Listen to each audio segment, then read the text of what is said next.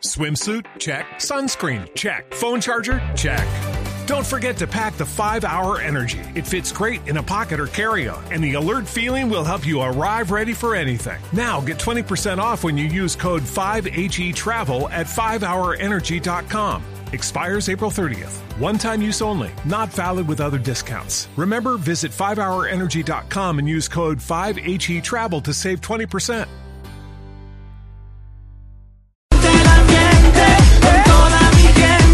Tarde, cuatro minutos. Bienvenidos, señoras y señores. Aquí está el equipo de Blue Radio en Blog Deportivo hasta ahora, conectados con la Federación Colombiana de Fútbol. Abríamos eh, con este cabezote de Selección Colombia, porque Ah, no, están por Ricardo definirse. Gregorio. No, cabezote, el cabezote es, Perdón, es, eh. es la La entrada. introducción, la Ah, entrada. Mañana va a Javier. estar, mañana, Ah, ma- mañana, ya, va a estar Ricardo. cabezote sí, viene sí. mañana. Sí, no, ay Dios. Perdón, Dos perdón, no, no, no. Vamos a la, a la sede de la Federación Colombiana de Fútbol a esta hora, dos de la tarde, cuatro minutos. Si ya hay alguna noticia sobre la requete de confirmación del técnico eh, de la selección eh, Colombia, recordemos eh, que no hay sino, o quedó solo un eh, candidato. Que no empiece por Fly, termine bio. ¿Por dónde? ¿Por qué? Por Flavio. Por Flavio. No, no, No, no, no, no, Pingo, tranquilo. ¿Qué ha pasado a esta hora en la, fe- en la sede de la Federación, Pablo? Don Javi, ¿qué tal? Buenas tardes. Eh, Salieron hace una hora aproximadamente los dirigentes, concluyó la reunión y no hay anuncio, ninguno quiso hablar, pero es casi un hecho que Carlos Queiroz va a llegar a ser el técnico de la selección Colombia de fútbol. El inconveniente, por decirlo de esa manera, en este momento Está arreglado es que está desde la- diciembre. Está arreglado Exactamente. desde diciembre. Sí. Y Aquella, aquella claro famosa, contrato- ¿ustedes recuerdan aquella famosa reunión de la que les dijimos? Europa? En condición de En primicia. Eh, exactamente, en la final de, de la eh, Copa Libertadores. Libertadores entre Boca y River. En esa reunión se acabó de coordinar todo lo correspondiente a la contratación El de 9 de de diciembre. Bueno, yo lo 9 de sabía, yo estaba allá también. ¿Usted estaba también Sí, allá? pero pues yo ya hasta que don Javier no lo dijera, yo no podía Ah, bueno. no Ah, decir nada. Eso fue el 9 de diciembre, ¿no? El 9 de 9 de diciembre. Y, ya, y esa era una de las tantas reuniones que habían tenido con eh, Carlos Queiroz, el técnico portugués, que, eh, entre otras cosas, nadie puede negar que es uno de los grandes candidatos. Yo, sinceramente, hubiera preferido a, a Scolari, Sí. eh, pero no se puede negar es buen que este, técnico, es buen este es un candidato con, con eh, eh, muy, muy buenos antecedentes. Le ganó a Vietnam, eh. Javier, y cla- 2-0. Le ganó a Vietnam y clasificó. Qué a joda tan arrecha ganarle a Vietnam, imagínese.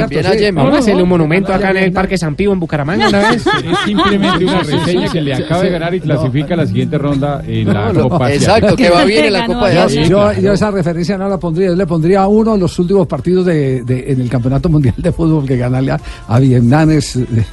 sí, yo estoy de acuerdo con el No, pero es una noticia bomba. Sí, sí, sí. Es una- Ah, no. No, no, no, no. no. Bien, Sí, bien, sí. bien. No, no, yo sí apoyo a. a- a- Recordemos que Iroz estuvo, pues está en ese momento con Irán, acaba de ganarle a Vietnam, como le dice Eh, claro. Rafa Zanabria. No, no, es que hay que dar Pasó dos años en Portu Sí, pero, pero Portugal. no con el subtítulo eh, de que es un gran técnico porque le ganó a, No, no, no, no. Le- no. El, el gran a técnico en el Mundial, ese fue el No, no, no, el gran técnico es resultado. por todo lo la trayectoria Sí. que tiene.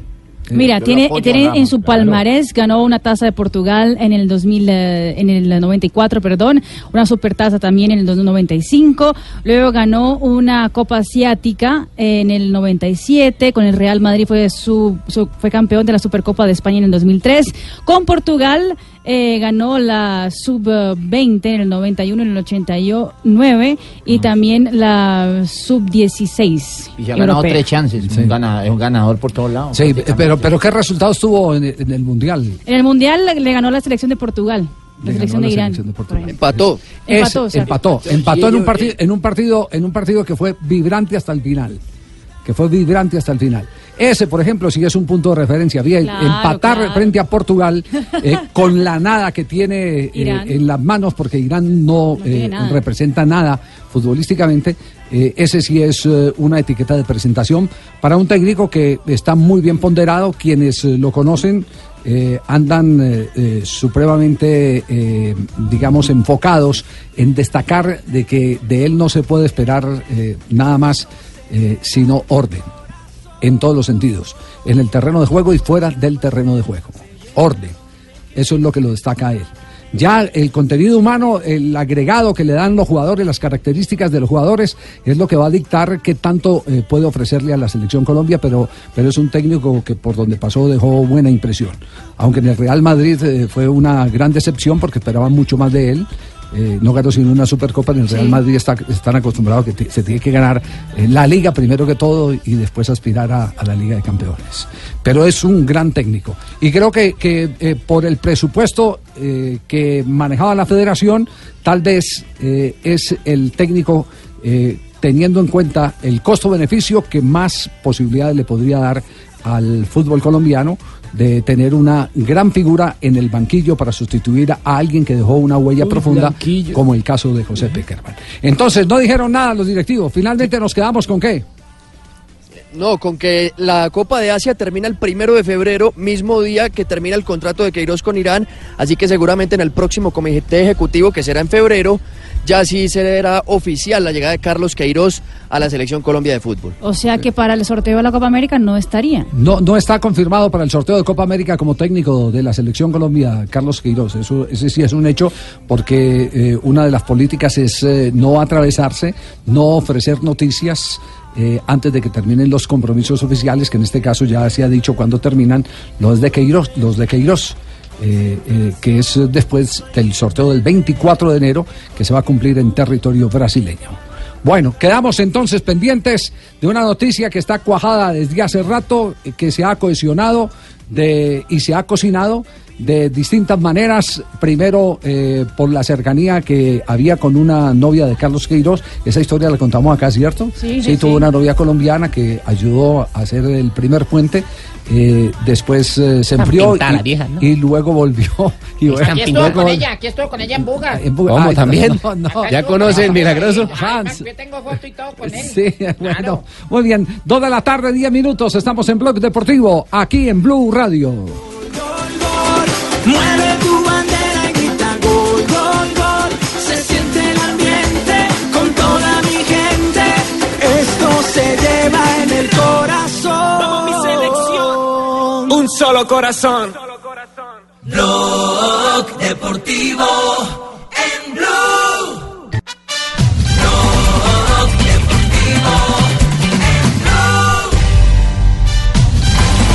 2 de la tarde, 12 minutos, estamos en Blog Deportivo. Ayer le dedicaron una hora de programa en CNN Internacional al técnico de Boca Junior, a Gustavo Alfaro. Era lo mínimo que podía pasar.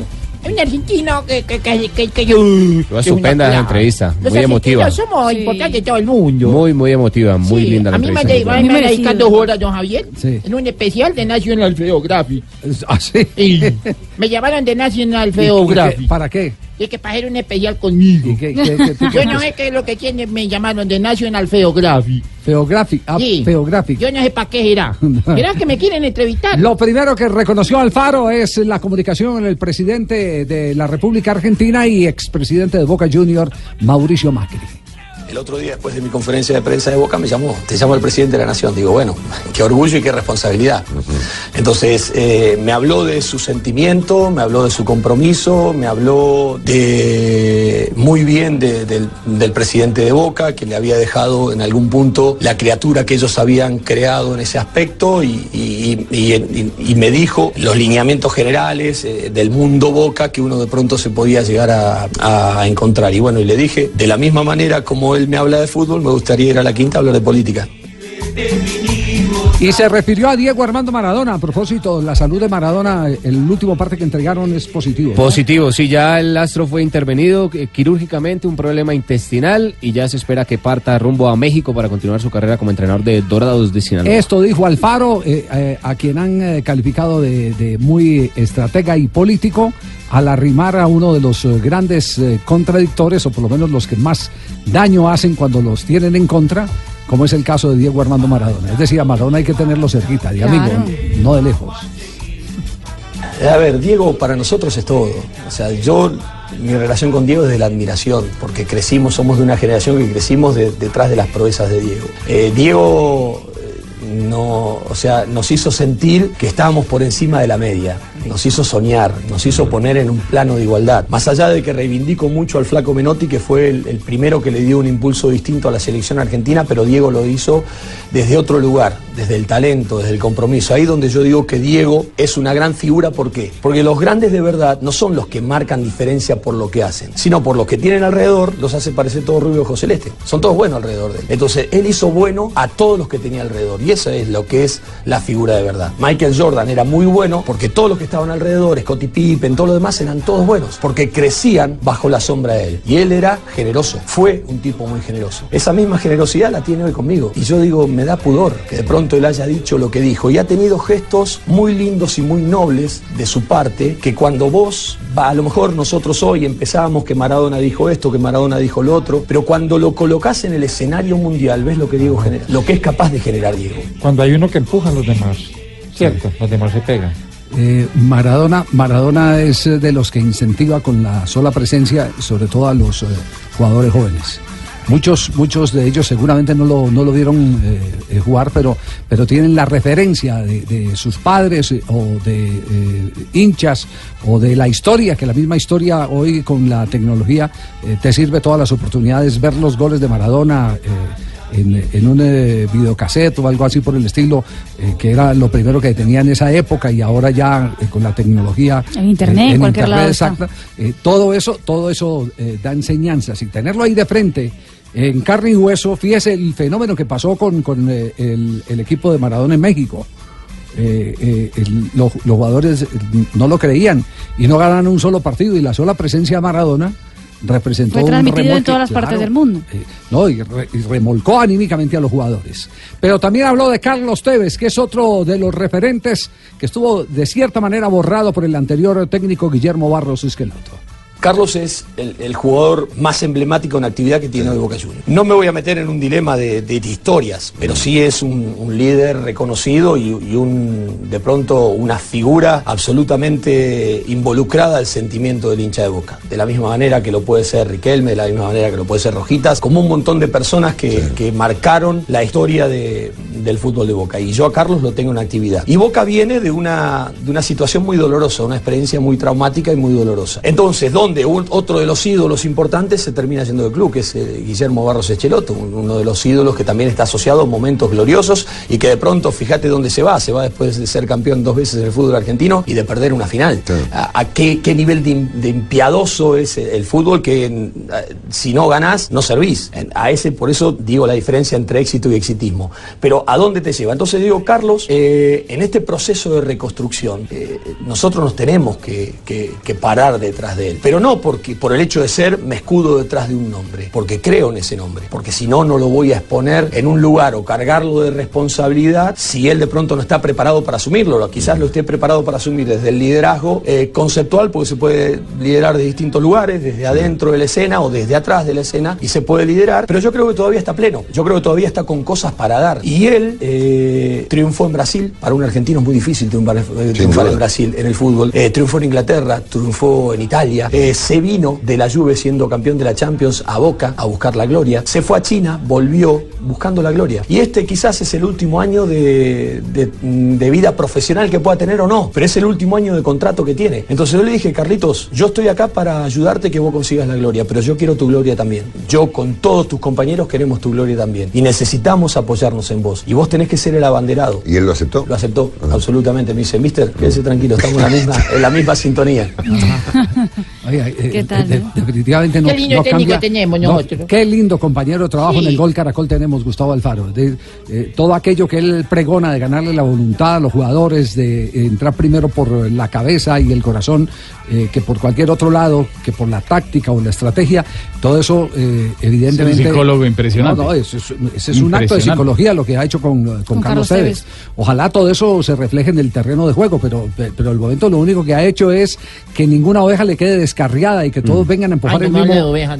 No. no, no, no, no, no, no. ¿Por qué? Vean, yo estoy mamado, Javier, yo el fin de semana guardando pesebre en la casa.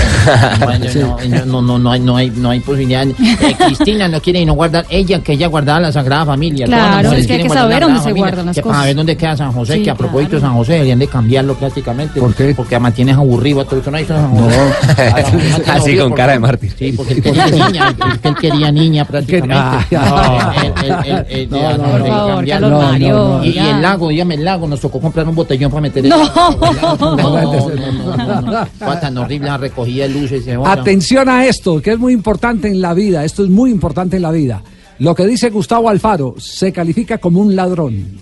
Maestro, algún técnico que te haya inspirado. No, fui un ladrón profesional. ¿Un? Ladrón profesional. No tuve un padre espiritual que me marque el camino. A veces vos quedás marcado por, de pronto, haber trabajado con un determinado personaje que te marca. Yo a los 34 años llego por primera vez a, a dirigir Quilmes en, en Buenos Aires, llego por primera vez a Buenos Aires. Y, y- y tomaste lo que te parecía. No sabía dónde claro. estaba parado, Marcelo. Claro. Estoy buscando mi propia identidad.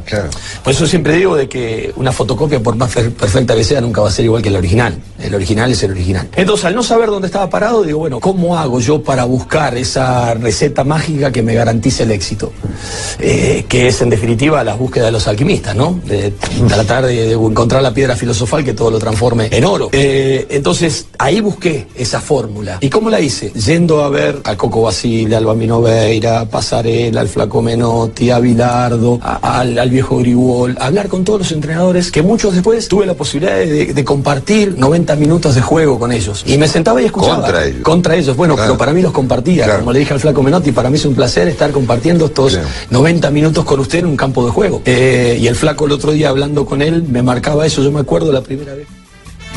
Ladrón profesional, eh, un término que también se le escuchó a Pep Guardiola en alguna ocasión, dijo que él era un vampiro que le chupaba la sangre a, a- a todo el mundo. Aprende de todos. Sí, aprende, aprende de todo, de cada, de cada uno recoge una enseñanza y, y la acumula para buscar el momento propicio de aplicarla. Eh, eh, ese- esa es una de, de las eh, frases eh, que se utiliza mucho en la publicidad. Las cosas buenas hay que copiarlas y mejorarlas. Entonces uno puede robar y, en la medida en que pueda mejorar lo, lo que se roba, eh, eh, entre comillas, en materia de, de ideas, de conocimiento, pues puede resultar lo suficientemente efectiva como para llegar al éxito.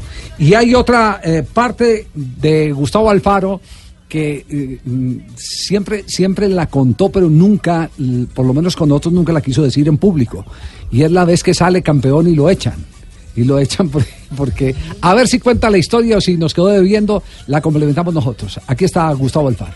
Me ha tocado salir campeón y que me echen. Ah. Me ha tocado salir, Salir campeón y que te echen. Que me echen, sí. ¿Y eso porque en Arsenal? Eh, no, en Olimpo Bahía Blanca. En Arsenal también dos veces, pero en Olimpo Bahía Blanca, mi primer ascenso. Lo que pasa es que yo, la primera vez que estuve en Olimpo Bahía Blanca, duré 22 días. 22 días, desde que asumí. Viene el presidente y cuando me, me quiere imponer cosas que tenía que hacer, mire, para tener problemas dentro de dos o tres meses, terminemos ahora, porque vamos a tener problemas. Yo con usted no puedo trabajar. En estas condiciones no puedo trabajar. Si usted quiere armar el equipo y armarlo bajo sus premisas, yo no tengo ningún problema déjeme, ahorreme un problema, yo me voy a mi casa y, listo, y se terminó. En el medio de una pretemporada, 22 días me fui.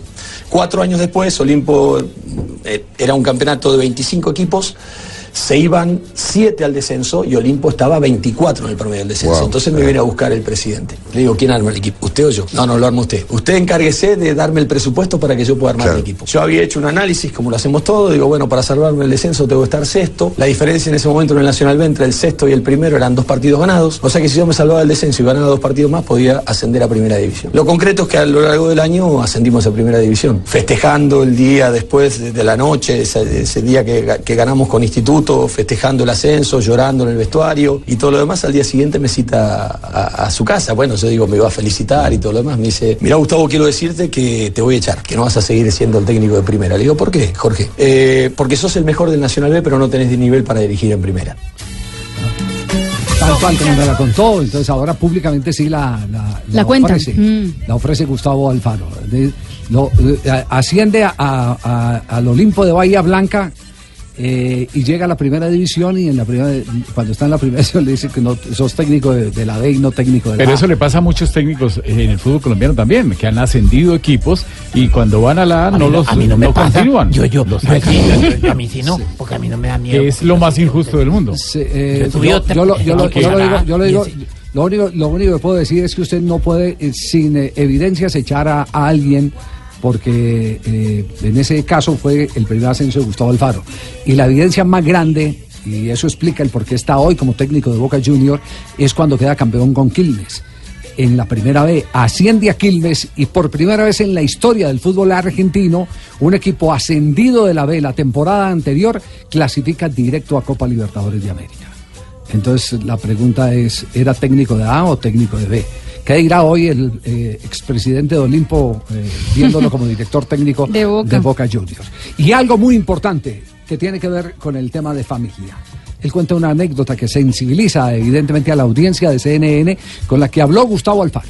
También, o sea, eso me pasó primero con mi viejo y después me pasó, yo tenía nueve años. Eh, mi mamá siempre venía a despertarnos y nos cantaba, nos cantaba siempre una canción. Y ese día cuando mi vieja viene a despertarnos, se cae desmayada. Llamamos, la, vamos a buscarla, vamos a atender, la, la llevamos al, al médico y, bueno, tenía un tumor. Había que operarla de urgencia. Eh, la había atendido el doctor Barreiro, había que operarla de urgencia. Y yo estaba en la escuela primaria. En la escuela primaria eh, justo estaba leyendo esos libros que, que tienen, te, enseñan lectura y tienen dibujos. Y justo había el relato de una niña que eh, tenía a su madre enferma y que escucha al médico decir que cuando calgan las últimas hojas de otoño, eh, la madre morirá. Ese libro, justamente en la escuela, y cuando llegué a mi casa yo tenía un árbol abajo en el patio de mi casa y me encuentra mi hermana con, con el ovillo de lana. Atando las hojas. Atando las hojas. Qué historia, digamos. Queriendo que, que mi vieja no se me muera. Claro. Muy impresionante. ¿Qué te dirían hoy tus padres? ¿Qué crees que te dirían? Casi me hace llorar a mí, sí. Estarían Eh, felices como porque tuvieron un hijo que no que se animó a soñar y a hacer realidad sus sueños. Es Gustavo Alfaro. Gustavo Alfaro, que fue ayer invitado especial de CNN para, para todo el mundo de habla hispana, el técnico de Boca Junior, integrante del equipo del gol eh, Caracol. Es una persona con una cualidad impresionante. Sí. Yo caí lloro con la entrevista. Dijo que no escuché ni un pedazo. Venga, Javi, pregunta que si va a seguir con el gol Caracol.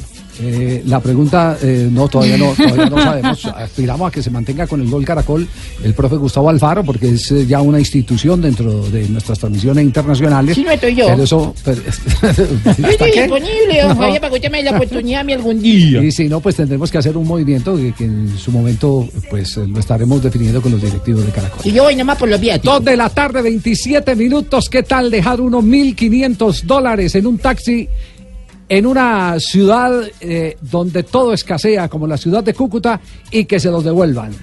Hecho realmente espectacular, que habla muy bien de aquello de que todavía hay gente muy buena en este país. Dos de la tarde, 27 minutos. Les contaremos esta historia porque eso le sucedió al actual técnico del Cúcuta Deportivo. por el mundo entero, gemiendo.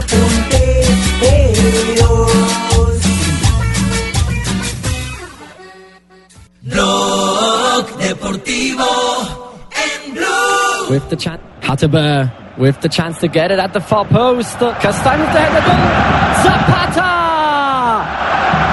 with the winning goal.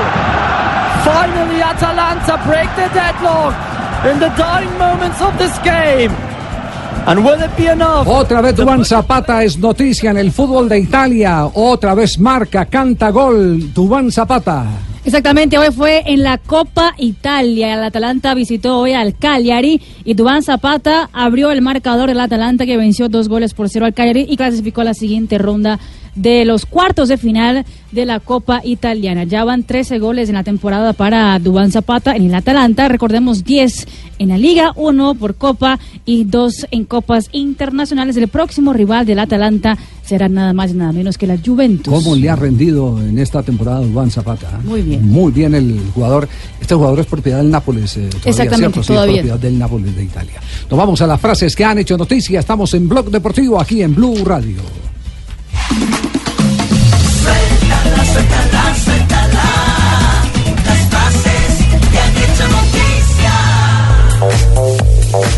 La frase con lo que con lo que ha dicho Marcelino, el técnico del Valencia, dice lo siguiente: si el dueño decide prescindir del cuerpo técnico, tengo que respetarlo. Recordemos que el Valencia no va nada bien en el fútbol español. Buenas tardes, señoras y señores. ¿Cómo están todos ustedes? Hola. La siguiente frase, don Javier, la hace el Tino Asprilla. A ver. Ah, no, perdón, Dybala. Dybala. Neymar y Mbappé serán más que Messi y Cristiano Ronaldo. Colorado, qué sentido del humor que tiene usted Muchas gracias. No, sí, sí. el. Sí, sí, no, no lo dijo el Tino, sino Dybala. Ah, Dybala, Neymar sí. y Mbappé serán más que Messi Sí. y Cristiano Ronaldo. Sí, sí. Alguien que no entendió, le prestamos plastilina para lo que quiere El decir. como dice El Suso. Ah, sí, bueno. y le respondió el belga Eden Hazard. Solo hay un mejor jugador de la historia y ese es Lionel Messi. Y Mar Bartra, el jugador del Betis, pilas. jugaron ayer contra el Real Madrid, dice, Vinicius me llamó tres veces hijo de P. Diga, dígalo, dígalo, tranquilo. Y Pep Guardiola, sobre el jugador del Wolverhampton, Neves, no vamos a pagar 112 millones de euros por un medio centro. Javier Tebas, el presidente de la Liga Española, dijo lo siguiente: Neymar siempre ayuda a que regresen los grandes. Encerraría a Higuaín en mi casa, le daría de comer cada dos horas y se quedaría siempre, eso lo dijo Gatuso, para que el argentino no se vaya del Milan, equipo en el que está ahora, al Chelsea de Inglaterra. Mientras que el ciclista colombiano Iván Ramiro Sosa dijo, el Tour Colombia me dará mucha motivación para la temporada. La competencia será entre el 12 y el 17 de febrero. Y el técnico del Manchester United, Ole Gunnar Solskjaer, sobre su arquero David De Gea, está desafiando a Van der Sar y a Peter Schmeichel. Y la última frase. La última frase, sí. A, a ver, doctor Mocus, ¿cuál es la última frase? Cuando en un aviso dice perros bravos, es porque entre ellos no se hablan. 2.34. Ya todo lo de la selección Colombia juvenil. Suéltala, suéltala, suéltala. Las frases que han hecho noticia. Bueno, lo último de la selección juvenil, recordemos que el próximo día 20 17, 17 jueves, estaremos con el partido inaugural frente a la selección de Venezuela. Partidazo este, es uno de los clásicos. Partido que tiene mucho, mucho de ancho como de largo, para que sepas tú, ¿verdad? ¿En qué sentido, dictador? Por la cancha. dictador. Ah, ya. ¿Cómo me dijiste? Ah, por el rectángulo, sí. Dictador, sí. Tiene el Búscame en el diccionario y Beicerita, que es dictador. ¿qué? ahí, Hombre, no favor, sabe no sé qué me quiso decir Javier Hernández Bonet. ¿Que no sabe no, qué que- es? no, no sabe qué es eh, dictador? No, no. Dictador, de la persona que dicta. ¿Qué dicta? ¿Le dicta frases o qué? Debe ser, ¿no? Muchas gracias, saludos a Colombia. Bueno, gracias, gracias, muy amable, eh, señor eh, dictador. Muy amable. Esa es la base de la selección campeona del mundo, la de Venezuela, la acabamos de enfrentar. Eh, es, es un equipo. Un Con equipo varios que- jugadores, cinco o que- seis jugadores. Que está obedeciendo a un proceso desde hace mucho tiempo, porque ellos están sacando, hacen un esfuerzo en eso. Venezuela, eh, frente a otras elecciones de Sudamérica, está dando lecciones. Porque Venezuela, eh, desde la sub-15, empieza a hacer giras. No sé dónde consiguen la plata, cómo lo hacen, dónde duermen, si les prestan o les alquilan el bus o se lo regalan o, o qué. ¿Sabe qué? No sé, pero siempre se foguean desde, lo- desde la sub-15. Y entonces mantienen unos grupos homogéneos que van subiendo, van eh, a medida que van pasando eh, las categorías, terminan tan, tan eh, eh, comunicados en lo táctico y, y en lo estratégico eh, que llegan a lo que acaban de llegar, que Sí. no hemos podido llegar nosotros. Un subtítulo, un In- subtítulo incluso, mundial. Incluso eso lo podemos ver durante la eliminatoria al Mundial de Rusia 2018. La sub-20 viajaba con la selección de mayores.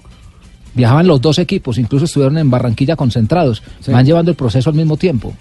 Sí, eh, eh, Para desde adaptarse ni para coger, desde eh, hace rato ellos piensan en eso, piensan, piensan en, en que eh, es mejor esos cupos que, que no esos tours turísticos que le montan a un montón de directivos en eh, eh, fascinante campaña electoral.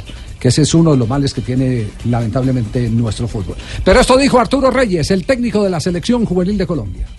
Estos muchachos están muy contentos, hay una buena armonía en el grupo, tienen muchos deseos de empezar ya la competencia. Estamos muy, muy contentos, tanto jugadores como cuerpo técnico, de haber conformado el grupo que hemos conformado. ¿Cuáles son las principales fortalezas de este plantel? A mí me parece que la gran capacidad que hay en nuestros jugadores, que siempre la ha habido, y la unión de grupo que tenemos, eh, es un término gastado, pero somos una gran familia.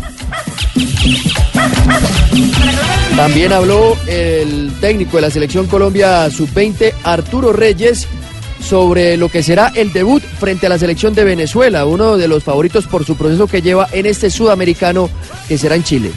Venezuela, yo diría que no hay un mejor rival para nosotros que Venezuela, primero porque, porque Venezuela viene trabajando hace año y medio, o sea, cuando nosotros empezamos nuestra primera convocatoria ellos llevaban siete ya, los jugadores de Venezuela eh, juegan fútbol profesional, allá hay norma, lo que quiere decir que hay jugadores que pueden tener más de 30 y 40 partidos profesionales y eh, no podemos dejar de reconocer el gran trabajo que viene haciendo el profesor Dudamel en todas las categorías. Eh, ellos vienen de ser subcampeones del mundo y son una selección muy respetada. Otro de los temas que resaltó el profesor Arturo Reyes fue las buenas campañas que ha hecho últimamente la selección Colombia sub-20 en los sudamericanos, el título de 2013 y el subtítulo en 2015 en, en que se disputó en Uruguay y quiere por supuesto seguir por esa senda. Bueno, antes de empezar la competencia, me parece que sí. Colombia, eh, a través de la historia, siempre ha sido una selección que ha tenido muy buenos jugadores, que ha hecho buenas participaciones en los sudamericanos y esta no puede ser la sección. Nosotros confiamos plenamente en la capacidad de nuestros jugadores. Eh, tenemos jugadores de, de todas las regiones del país y, y estamos convencidos de que estos muchachos nos van a dar una, una alegría. Bueno, entonces el próximo jueves 3 eh, y 30 de la tarde estaremos eh, con la señal desde, eh, Desde las tres de la tarde. 3 de la tarde el preliminar, pero a las 3 Claro. y 30 se mueve la pelota, es el Javi. para el partido entre la selección de Colombia y la selección de Venezuela. Le preguntamos también, por supuesto, por el tema de Queiroz, por el que sería su sucesor, también la posibilidad de ser su asistente, pero no se quiso referir a la selección de mayores, pues porque, por supuesto, el tema de la atención a prensa era la selección Colombia sub-20. Sí, no, está confirmado que Queiroz viene con eh, uno o máximo dos personas y el resto de los integrantes eh, son eh, del cuerpo técnico que elija la Federación Colombiana de Fútbol. Por supuesto, ahí va a estar en primera línea Arturo Reyes. Creo que es una condición. de las juveniles. Está- estamos hablando de que esa condición es que es de Álvaro González. Es que esa fue la misma condición que le pusieron a Peckerman. Es que recordemos No, que Peckerman no hizo caso. Sí, no, no, no, no, no, no, no, no, es no, bueno, es que no hizo bueno. caso, no, sí, sino que, sino que Peckerman, eh, es que eh, recordemos cómo fue el proceso de contratación de Peckerman. A Peckerman lo contrata Luis Bedoya, viene a comité ejecutivo, presenta el nombre de Peckerman. eh, eh, Álvaro González en particular, y en eso tiene razón Álvaro González, yo creo que eso no hay que negarlo, Álvaro González dice, debe haber dentro del cuerpo técnico un eh, eh, componente eh, colombiano. Porque finalmente Peckerman tuvo a Eduardo Niño como entrenador de arqueros, pero un componente colombiano es eh, un Con técnico, voto. ¿Alguien con un más decisión? No, un técnico, no con más Un decisión, asistente. no, con más proyección. Y con más proyección porque el trabajo de Niño es un trabajo muy específico, entrenador de arqueros y pare de contar. Y además que Pero conoce- se O sea, para que quede un legado. Para, para que quede una escuela, para que quede una escuela y, y para que un técnico de selección eh, juvenil conexión con lo de abajo y con lo de pueda- arriba. pueda tener la etapa, la etapa formativa que se requiere para irlo preparando, porque los técnicos también hay que proyectarlos. Entonces, en aquella oportunidad vienen y eh, Álvaro González se opone en comité ejecutivo, llama a Luis Bedoya a Peckerman, le dice, eh, José, eh, lo que acordamos eh, no está validado por el comité. El comité quiere que tengamos eh, eh, más eh, integrantes colombianos en el cuerpo técnico. Y Peckerman le dicen, gracias Luis, seguimos siendo amigos y colgó y listo y punto. Y se acabó la historia. Nombran a Leonel Álvarez y después supimos qué fue lo que pasó con, con, con Leonel. Que, es, que le fue, no le fue bien con la selección Colombia. Pero y le di la oportunidad a James, papito. Ah, bueno, esa es Eh, una cosa, individual. Sí, sí, sí. claro, claro, sí, eso es, eso es Sí, cierto. Gracias, Pepito. Entonces, entonces vuelven, vuelven cuando sale eh, eh, Leonel, entonces vuelven a llamar a Peckerman y Peckerman eh, viene de acuerdo como a él había eh, eh, acordado las cosas inicialmente con Luis Bedoya, que él era dueño de su cuerpo técnico y que solo trabajaba Sí. con gente conocida. Aquí en el caso de Queiroz, Queiroz eh, eh, está más abierto y esa evidentemente ha sido una de las condiciones porque saben que Álvaro González tiene eso como filosofía. A mí lo que no me gusta de Álvaro González es que eh, cuando ya llegan los eh, momentos eh, donde se dan los grandes viajes, los grandes eventos, llena el avión de directivos de ligas que no hacen nada de fútbol, como la del Amazonas, la del Caquetá y todo eso, y no lleva a ningún técnico. En eso sí no es coherente. No lleva a un técnico de divisiones No, porque los inferiores. técnicos no votan por porque los reelección. Técnicos no votan, esa es, esa es la razón. Entonces, eh, eh, es- las hay que decirlas tal eh, como son. Pero eh, en ese sentido, digamos que para el fútbol colombiano va a ser muy productivo que un hombre como Reyes esté al lado de un experimentado, de un viejo zorro como Carlos Queiroz. Eso, eso nadie, absolutamente nadie. y comparten una filosofía que tiene que ver la base. Recordemos que Queiroz fue campeón del mundo dos veces con Portugal eh, en la selección juveniles. sub-20. Ujú. Entonces eh, comparten esa misma filosofía y me imagino que eh, desde ese punto de vista van a empezar a Y se trabajar. podría presentar algo. Si llega a darse eso, que lo nombren como asistente de Queiroz, resulta que el Campeonato Mundial Sub-20, si logramos clasificar, es al mismo tiempo prácticamente de la Copa América. Entonces ahí entraría un, un, un inconveniente. ¿Cuál inconveniente? No. No, pues uno, va por un lado, otro para el otro. sería uno El para un uno lado. va- no, el Y después se para el- juntan. sí, el, el uno es el principal en un lado y el otro es el principal en el otro, otro lado. lado. Eso no quiere decir no hay ningún impedimento sobre el tema. Impedimento sería si le entregan la selección a Arturo Reyes para ir a dirigir la Copa América. Exacto. Y Queiroz sí para el otro lado. impedimento. No, y no estuviera Queiroz, pero está Queiroz técnico titular y le colocan el técnico de las juveniles para que aprenda eh, otras cositas más, porque es que una cosa, y, y en eso la gente no se puede equivocar. Eh, yo soy de, de los que me sentí más feliz al escuchar a los jugadores de la Selección Colombia hablando muy bien de eh, Arturo Reyes. Me encantó lo que dijeron tanto James eh, como, como Falcao García. Pero una también. cosa es una cosa. Una cosa es ir a un partido o, o a una serie de partidos donde no hay la presión de los puntos ni la presión de la competencia entre los jugadores, porque solo son tres sustituciones. En las giras usted puede hacer hasta seis sustituciones eh, y ya en un torneo donde, donde eh, los ánimos eh, se, se, se tornan más difíciles, donde el jugador está compitiendo con su compañero para ser titular, donde están en juego los puntos, esa es la parte en la que no hemos probado a Reyes. A Reyes lo hemos probado en la charla técnica, que dicen los jugadores que es muy buena, viendo los partidos, que ya eso sí lo vimos nosotros, cómo maneja de bien el banco eh, Arturo Reyes, pero no lo hemos visto en los momentos de presión. Y ahí en los momentos de presión es donde tiene que tener el pulso para poder controlar el grupo, porque si no, por más que sepa, ¿a cuántos por más que sepan? ¿Quién sabe, quién sabe, quién sabe eh, más o menos que Mourinho? Podrá eh, abrirse la discusión. Pero que Mourinho es un ganador, es un ganador. Pero ¿por dónde falló Mourinho? Cuando le tocó la competencia, cuando el pulso era bien complicado y cuando eh, los eh, jugadores eh, empezaron a ser sus primeros enemigos, en el Real Madrid y en el Manchester. Otros técnicos tienen una manera distinta. Guardiola, por ejemplo, tiene una manera distinta. Guardiola afloja y recoge. Él mismo lo ha reconocido en una reciente entrevista que realizó con Barsky en, en, DirecTV, que ya ha dejado de ser tan obsesivo y que ha entendido que el jugador necesita también algunas libertades, que ya no es tan necio, porque la experiencia así se lo dicta. Entonces, eh, el tema de, de- Arturo Reyes es un tema que a nosotros nos eh, deja muy contentos porque se trata de un magnífico eh, profesional en proyección que le falta todavía vivir eh, en la exigencia de la competencia, que es donde se necesita el pulso, la muñeca para poder manejar Igual la un sub-20 grupo de estrellas. La sub-20 va a ser un buen reto para él, para mirar. Sí, pero, pero, pero es, no, es pero, distinto, no- sé, pero no yo lo sé. mismo, Rafa, porque es que no es lo mismo usted dirigir a muchachos juveniles que usted los acaba de convocar y los puede eh, desconvocar en cualquier momento, pero usted que tenga un lío con James, tenga un lío con Falcao, tenga un lío eh, con, con Cuadrado. Cuadrado, No, yo- ¿cómo lo va a manejar? yo yo- sí, ese- ahí ese es- es- aspecto- ese, ese es el punto eh, al que le falta eh, todavía examen a Reyes. Total, yo lo digo, eh, Javi, ¿sabe por qué? Es porque si no le va bien con la sub-20, yo creo que le va a ir bien, pero si no le va bien con la sub-20, ahí van a empezar los peros y por qué y cómo lo van a llevar a la selección mayores. Ese es un buen reto también para que él demuestre lo que él sabe y lo que ha aprendido durante tantos años, no solamente como jugador, sino como técnico. Exactamente.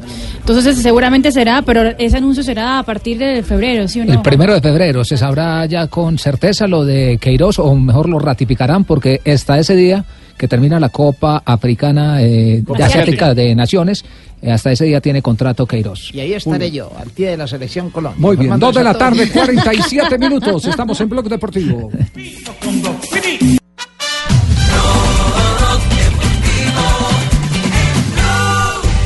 Dos de la tarde, 49 minutos. Hoy tenemos torneo Fox. eh, Rafa, ¿cierto? Sí, señor. Esta noche tendremos el partido entre Nacional y América de Cali. Partido bien, los dos perdedores, ¿no? Sí. eh, Sí, en la primera pero- fecha, sí, los dos perdedores. Ganaron los capitalinos, sí. Sí, claro. Los de Bogotá. Son, son eh, eh, pero dos equipos en formación. Dos equipos Total, en formación, to- con un Pecoso que trae por lo menos cinco o seis jugadores eh, nuevos. Nueve, nueve jugadores integró a la plantilla. Nue- Nueve nuevos y, y el resto son canteranos. Y dijo que necesita dos más. Que Son necesita, 13 canteranos. Que 13 necesita canteranos. solamente dos jugadores. Un, un atacante más, un goleador y un jugador que le sirva de enganche. Pablo Ahora, a- a Ríos tiene en este vi. momento al Pecoso Castro, que está en línea con nosotros. Sí, don Javi, el entrenador del América que ya está terminando los últimos detalles para este compromiso de esta noche frente a Atlético Nacional. Bueno, profe, bienvenido a Blog Deportivo Blue Radio. ¿Y cómo ha visto al América? ¿Cómo lo vio contra Santa Fe, lo que viene esta noche? Buenas, no- buenas tardes y un saludo muy especial allá a su mesa de trabajo, a Javier y a todos allá en, en los estudios. Eh, contento, la verdad es que tener uno como técnico, una oportunidad de poder venir, preparar al equipo en un cuadrangular en Bogotá, frente a equipos como Nacional, Millonarios, Santa Fe, pues indudablemente que esto es, para uno le tiene que quedar muy claro cuál va a ser el equipo que uno va a tener para, para el torneo y, y estos partidos lo van a sacar a uno de muchas dudas. Pero está contento con el plantel que se está armando hasta ahora. Sí, la verdad que sí. La, la verdad es que a pesar de que perdimos, yo lo dije al plantel, a mí no me gusta absolutamente nada, pero tengo que reconocerle al equipo es el fútbol, el fútbol que muestra. Y cuando uno tiene buen fútbol, hace las cosas bien, el resultado tiene que llegar. Si yo no le encuentro nada al equipo, no me llena a mí futbolísticamente, pues hombre, ¿para qué, para qué voy a, ¿Qué voy a decir? No, no, pero me llenó, me gustó futbolísticamente y espero, además voy a tener una buena competencia. Mire, hoy va un equipo totalmente distinto. Tiene la nómina ahí, no las puede decir. Va acá David, Inestrosa, Mesa, Segovia, Álvarez, ese es el cuatro posterior.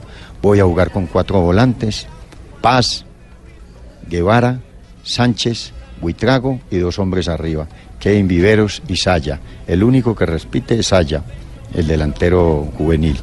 Entonces, vamos ahí.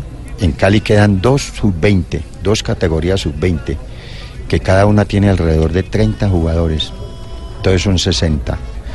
¿Qué pasa? Que hay que ir buscando los jugadores del futuro de la institución.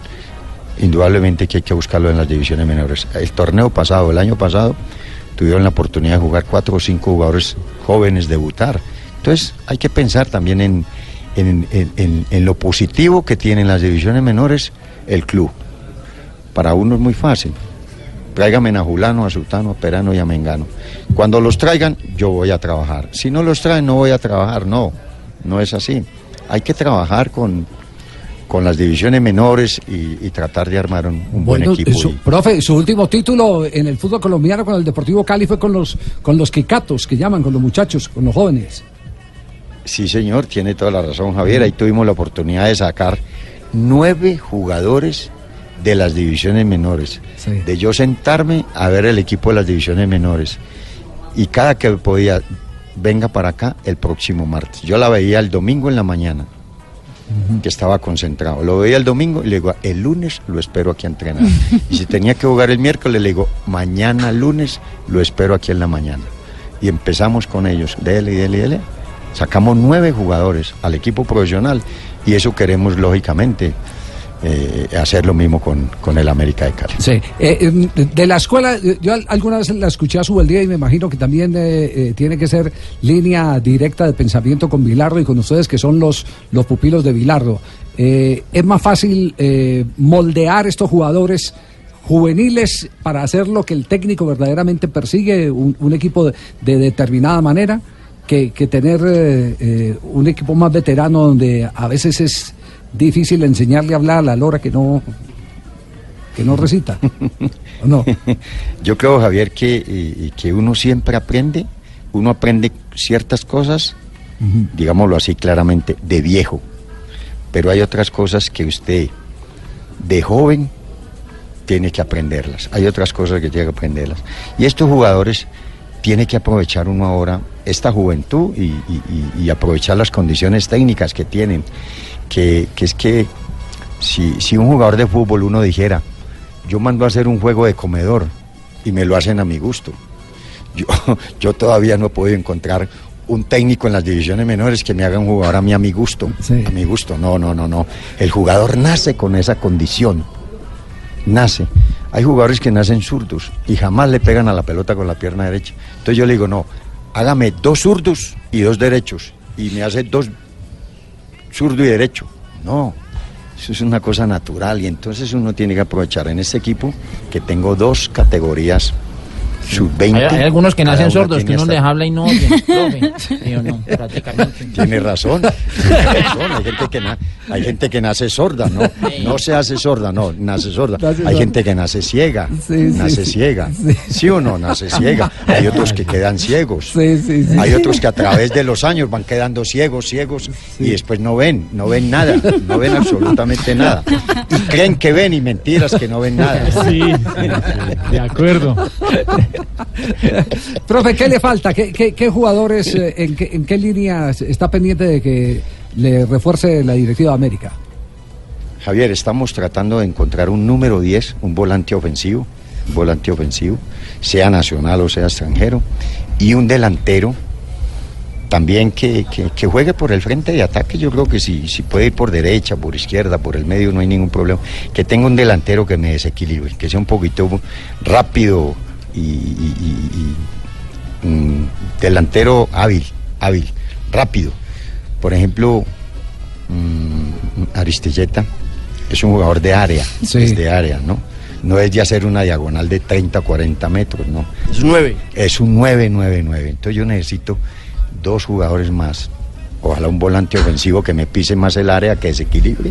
Y un delantero que me desequilibre también, que me enfrente, que me enfrente el lateral, me pase el lateral y me pase el central y me deje el, el delantero mano a mano. Sabe que se notó mucho eso en el, en el partido frente a Independiente de Santa Fe, se notó mucho eso. El equipo hizo un tránsito a mucha velocidad y, y con mucha precisión, que es poco usual arrancando temporada, pero ya cuando llegaba el uno contra uno, ahí es donde estaba faltando eso, eh, a lo que usted hace referencia, el desequilibrio. Sí, porque no, eh, exacto, porque no hay el jugador que tenga esa condición. Entonces hay que ir buscando poco a poco, ¿no? Yo creo que eh, nosotros o yo personalmente quedo muy, muy satisfecho con este torneo. ¿Por qué? Porque son tres partidos que voy a tener la oportunidad de cuál es el equipo que yo voy a conformar, cuál es el equipo que voy a armar, cómo trato de armar yo el equipo, jugando viendo el equipo en estos partidos. ¿Qué mejor que esto? Ojalá esto lo tengamos que, ojalá esto se haga cada año y, y no solamente tres, sino cuatro o seis partidos y después juguemos el campeonato. Cosa que los a uno le quede claro, claro, claro cuál es el equipo que va a arrancar el campeonato. Ah, sí. Eh, profesor Yamid Amad. Ah, le va a hablar Yamid Amad, eh, el Amad del programa. Sí, Sí, sí. sí. Profesor Fernando, Sí, ah. Fernando. Sí, a ver.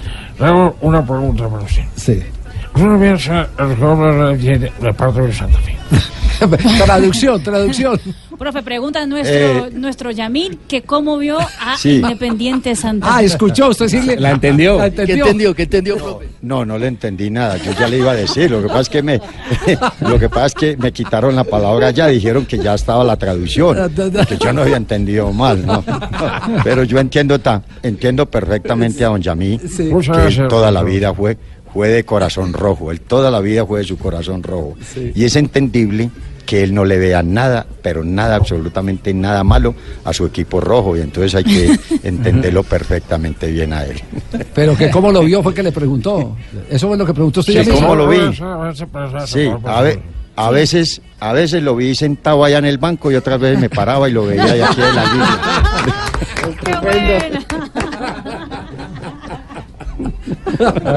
No, son equipos que, que están en formación, ¿no? Hay equipos que, que cogen más rápidamente la condición futbolística.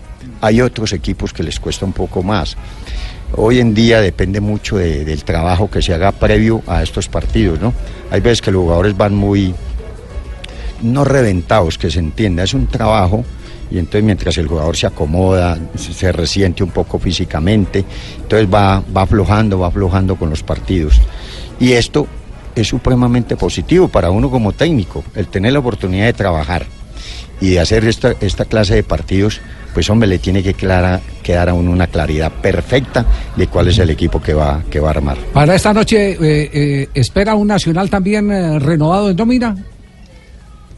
Yo creo que sí, yo creo que todos los equipos a principio de año, a uno en, en diciembre le tiene que quedar una claridad cuál es el equipo. Uno en diciembre tiene que pensar ya en el equipo para enero. Desde diciembre uno está pensando en el equipo para enero. Me imagino que Nacional está haciendo lo mismo y va a traer un equipo de hoy pensando en, en lo que debe ser Atlético Nacional en este año. Entonces, me imagino, yo creo que todos los técnicos estamos en la misma situación, armando el equipo, viendo cuál es el equipo que le vamos a dar a, a- la hinchada, cuál es el equipo que vamos a tener en el campeonato. Sí. Profe, le habla ley del calimeño preciado. Quiero enviarle un saludo muy especial y decirle que me siento muy contento de tenerlo aquí en Bogotá y tener en cuenta, en cuenta su experiencia, su sapiencia del fútbol, su estrategia. ¿Cuántas hamburguesas me puedo comer hoy?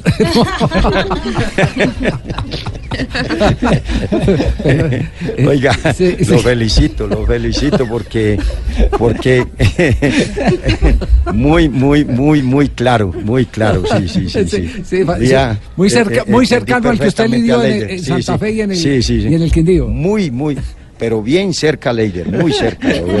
Pensé que le faltó por ahí que le, le faltó un poquito por ahí que me dijera, profe, ¿cómo amaneció? Buenos días. Sí. ¿Cómo amaneció? Quiero decirle a todo el mundo que el profe Pecoso Castro fue como un padre para mí. ¿Un padre para usted? ¿Por qué? Porque me pegaba. No, le pegaba. No, no, no. Oiga, ya, ya ahora que están, ya ahora que están valorando, eh, porque no hay, no hay eh, bien más preciado que el que es perdido. Lástima. Exactamente. El, el- el- Tan bonito que se veía amarillo. ¿Quién? El, el- el- Y eso era de un canario, mejor en el dicho. Bucaramanga, Uy, sí. qué joda tan linda va la ¿Verdad, madre. Pingo? Es que compaginábamos en todo, Javiercito, él y yo. ¿Verdad, Pingo? A él le gustan paro grisales, a mí también. Sí. Yo la veo, me erizo, él también se eriza. Sí, sí, sí, sí. Y ahorita se fue para la mecha. Sí. Se, se nos llevó a Marlon Torres encima de todo, ¿no? ¿Qué, qué, qué mal le hicimos acá en Bucaramanga, profesor Pecoso? Permítame saludarlo. De la ciudad bonita. Muchas gracias. Ya le iba a mandar a ¿Cómo hacer un monumento ahí en San Pío usted. Bien, muy bien, pero pues... No. Monumento es para los héroes. Por eso mismo. Han dejado historia en este país, ¿no? Oiga, y que están Todavía arrechos. nosotros. ¿Todavía nosotros qué? Nosotros todavía no, todavía nos falta mucho para, para ser héroes en este país, ¿no? No, al contrario. Es. Necesitamos es un país con un poquito, un poquito de mucho más paz. Pe- Pecoso, eh, mucho sabe, más sabe- sabe que usted tranquilidad. se puede, yo, yo le voy a decir, dentro del fútbol usted, eh, yo lo tengo como uno de mis héroes. Porque no hay un técnico que pueda a boca llena decir que es más transparente que Pecoso Castro. No existe un técnico que lo pueda decir más transparente. Es de los, de los técnicos que con el paso de los años uno puede meter la mano a la candela por él, sabe que no está contaminado de nada No se engaña ni engaña. ni, ni- ni- ni- ni se meten los cuentos, porque es que hoy en día uno de los males que tiene el fútbol eh, en, en todas sus eh, eh, divisiones, en todos sus estamentos, es eh, eh, el tema de, de las coimas y, y póngame este jugador, No, Javier, y, y, se ha, este otro. y toda se ha dado el lujo también, Javier, de pasar por equipos como el América, el Cali, volver a sus equipos como Santa Fe, Millonarios, equipos muy rivales, y nadie le ha cobrado ni nadie le ha dicho absolutamente No, nada. nada, es que nadie puede decirle absolutamente nada porque con el pecoso no, no, hay, no hay manera. No hay honestidad. manera, no hay manera. Y, y- y- y esos son los héroes que estamos buscando. Por eso el viernes leíamos la famosa frase de Cantinflas. La famosa frase de Cantinflas. Me gustaban más los bandidos cuando le ponían, cuando le ponían el pañuelo en la cara y no cuando lo ponen en la solapa el saco para dirigir empresas y dirigir países. Pecoso, un abrazo, el cariño de siempre, el respeto de siempre. Javiercito, tengo una pregunta antes. Una pregunta para final. Para el profesor Fernando, el Pecoso Castro, Dígalo, de acá de Pingo. la Ciudad Bonita. Dígalo, Pingo. ¿Es verdad lo que se rumorea? Sobre todo aquí en la Plaza San Francisco, usted me confirmará. ¿Qué? Que usted fue a Bucaramanga por culpa del Cucho Hernández. No, Cucho no, Hernández? no, no. No, del que- que- yo, yo quedé yo, ¿no? supremamente agradecido. No, yo creo que, yo creo que no sé cuántos técnicos habrán hecho lo mismo. A mí me llevó un ser humano, una persona me llevó al Atlético Bucaramanga y él renunció, él renunció. Y yo,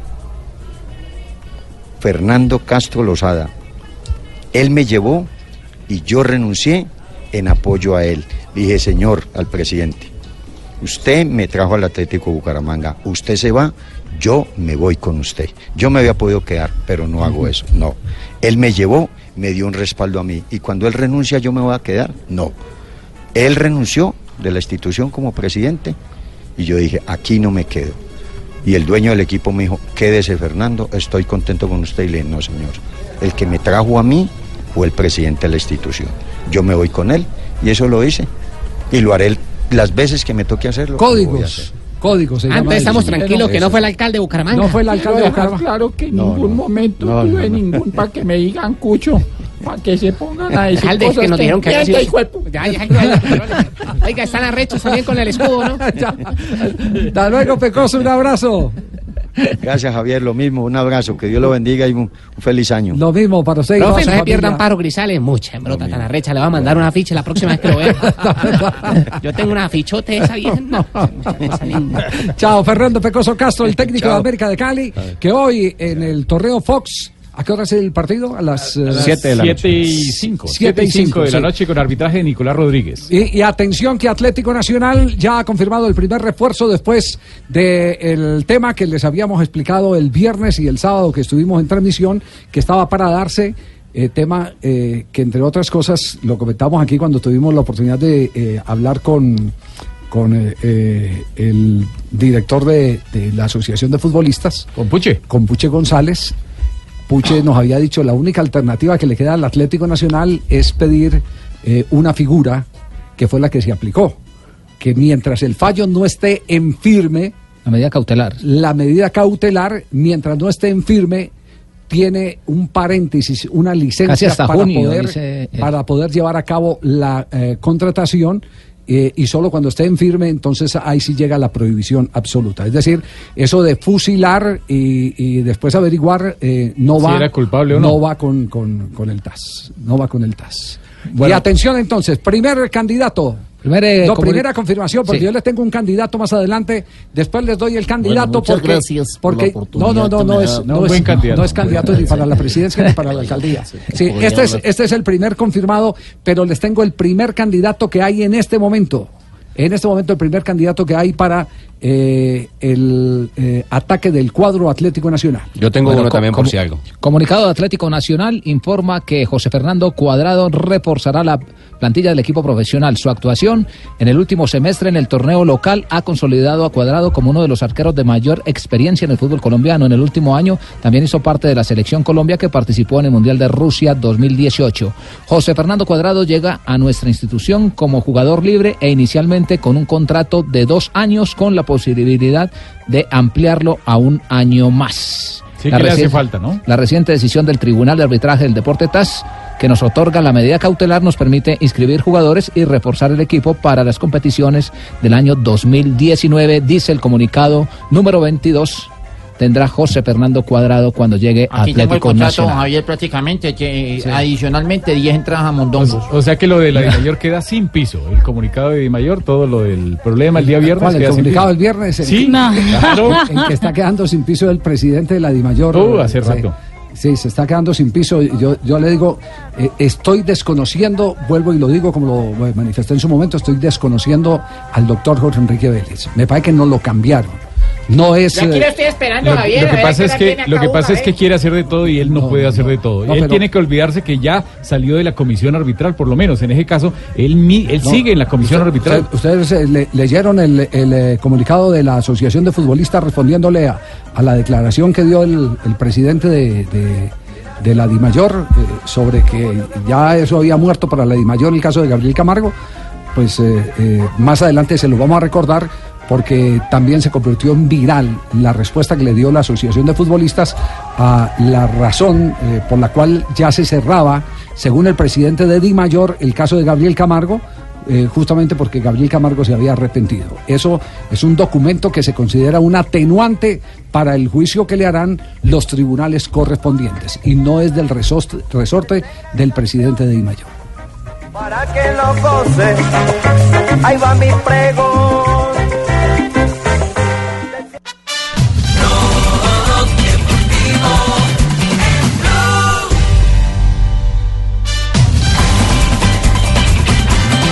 Tres de la tarde, 11 minutos. Conectamos en este momento con el fútbol de Inglaterra, porque hay acción suramericana en el momento. Minuto 11, estamos en el Etihad Stadium, Manchester City enfrentando al Wolverhampton. En ese momento hubo gol. Gabriel Jesús abrió el marcador para el equipo de Pep Guardiola en la Liga Premier.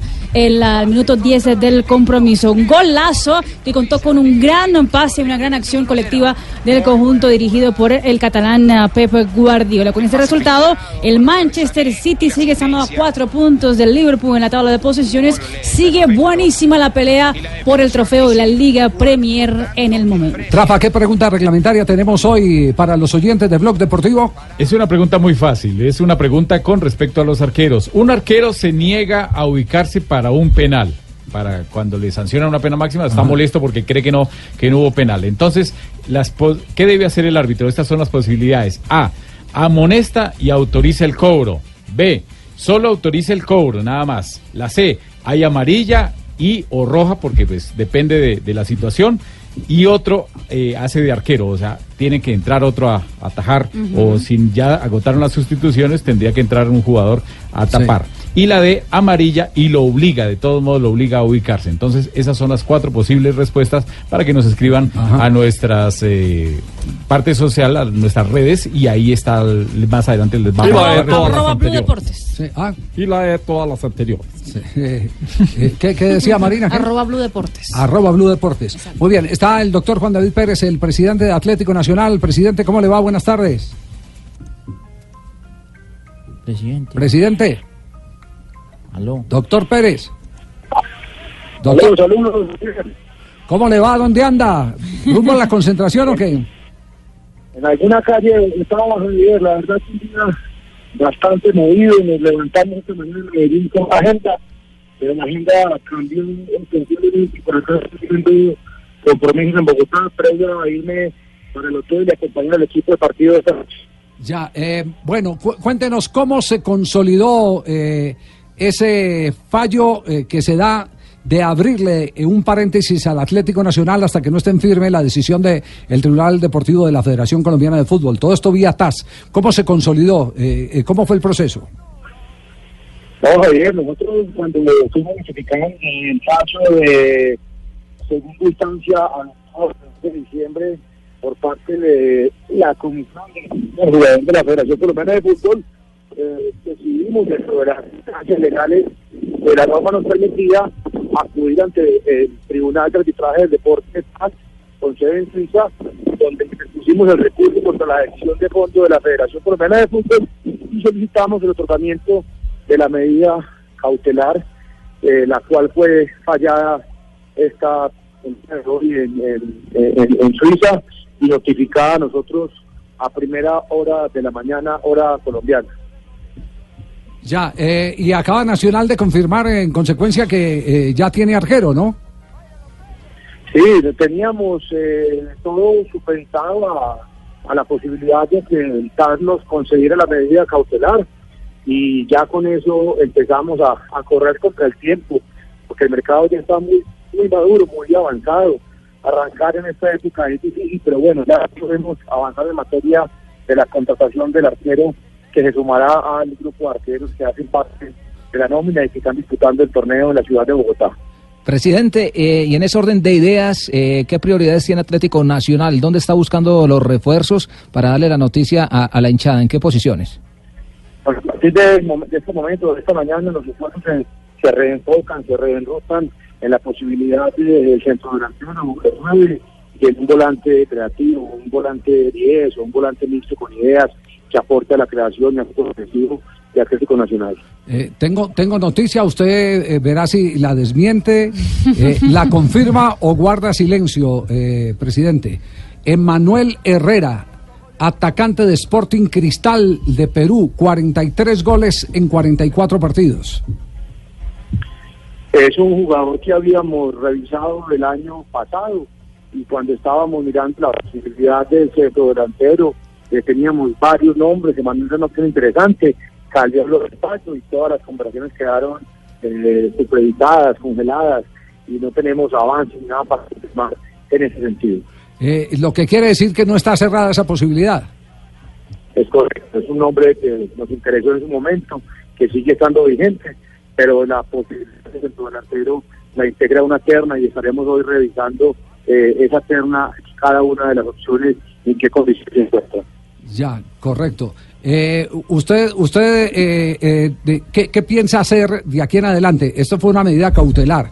Como presidente de Atlético Nacional, ¿qué otras acciones están preparando para presentar ya a- al TAS eh, apenas empiece el análisis eh, de todo el proceso? No, la semana pasada, el pasado viernes, vencí el plazo para presentar por parte nuestra como los alegatos finales y ya toca esperar a que la audiencia nos cite a la audiencia, viajemos a la misma y ya el fallo final de este proye- proceso jurídico debe tardarse entre seis y ocho meses. Ya. ¿Que ¿El abogado es eh, argentino?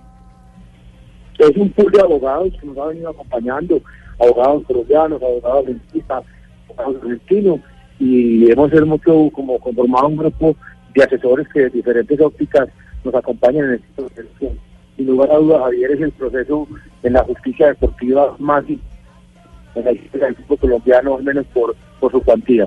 Sí. eh, eh, ¿Está el doctor Crespo dentro del equipo de abogados de ustedes? Sí. ¿El argentino? No, no, señor. No, ah, bueno, porque está muy enterado del caso. él, él anda muy enterado, muy documentado del caso, porque es un hombre muy, muy experimentado en ese, en ese sentido, y entonces por, eh, por eh, digamos que, que respeto a lo que él piensa, eh, no voy a no voy a, a adelantar absolutamente nada por lo que piensa el doctor eh, Crespo, pero eh, de pronto pueden ser eh, mejores las noticias de lo que muchos eh, piensan eh, para el Atlético Nacional en ese sentido. Yo sé que, presidente, que hubo molestias por lo de la filtración de la noticia en el comunicado de Di Mayor. ¿Ya se solucionaron las cosas?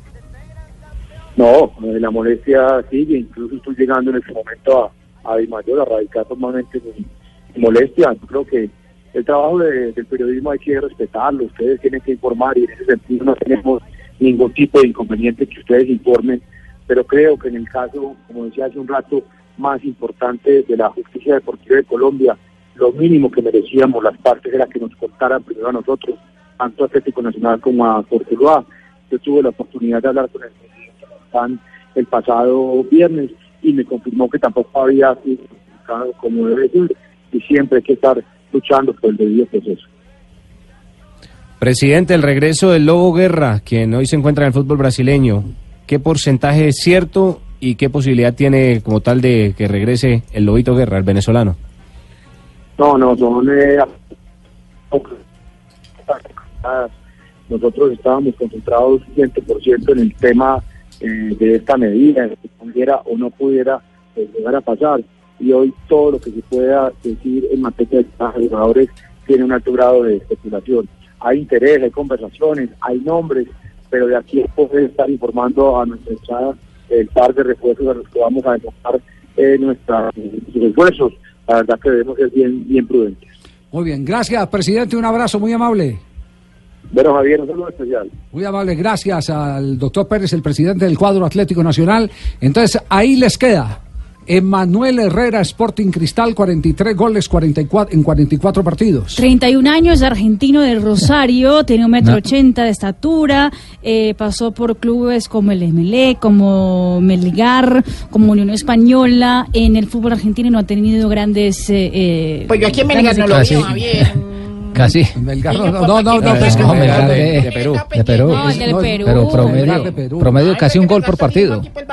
No, no, Promedio de gol por partido. Alto, bastante alto. Sí, sí, 43 goles en 44 partidos y es un promedio altísimo, indudablemente.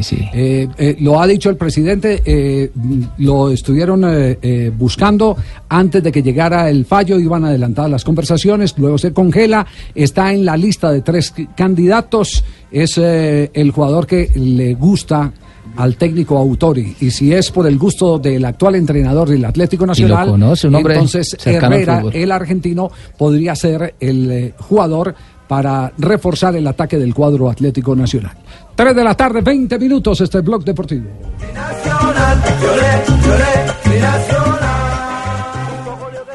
Vestido con hilos dorados y el color de sus espigas es el trigo de finos granos que brota de sus semillas. De las mejores cosechas podrás servir en tu mesa el pan más fresco y sabroso con harina de trigo Apolo. Alimento fortificado con calidad y rendimiento inigualable. Harina de trigo Apolo.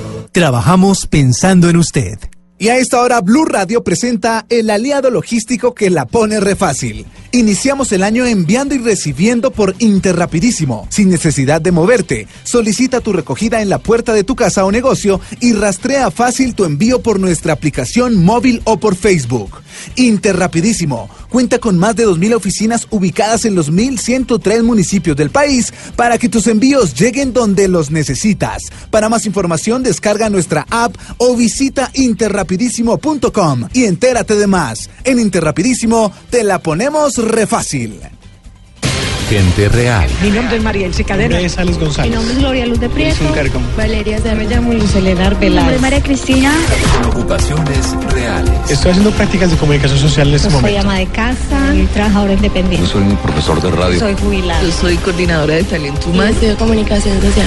Con opiniones reales. Blue Radio porque es una opción seria de escuchar radio, de estar informado. Se entera uno de todo. Desde Mañanas Blue. Se ha constituido en una alternativa. Blog deportivo con el señor Hernández Bonet. Porque hay mucha imparcialidad, que creo que es importante para los oyentes. Me parecen que tienen lenguaje fresco y me gusta la forma como hacen radio. Y Voz Populi, que también es una, una gran... Gente real. Con opiniones reales. Blue Radio.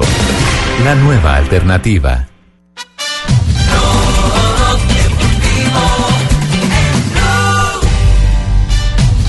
3 de la tarde, 22 minutos, noticias de los jugadores colombianos en el fútbol internacional. Marina. Empezamos en Inglaterra, donde el Daily Mirror, el periódico inglés, ha dicho que el Arsenal y el Liverpool, el Liverpool que es en el momento el líder de la Liga Premier, está en búsqueda de fichar a James Rodríguez antes de que termine la, tem- la temporada de ventana de fichajes de invierno, que termina justamente a finales de este mes. Eh, el diario británico dice que pues los dos clubes están dispuestos, ya han hablado incluso con el Bayern Múnich, pero el equipo bávaro no está tan eh, contento de dejar a James Rodríguez irse así como Bueno, es que tiene la oportunidad del negocio. Claro, Porque- exactamente. Porque, ellos perfectamente le pueden dar los 44 millones que le Al que Real. al Real Madrid, 40 o 44. 42 millones. Pues42 Le dan dejémosle los- 43, pues. Bueno, lo damos así, Carlos Mario. Sí, sí, démosle en 43 y 42, firmemos. listo, ok.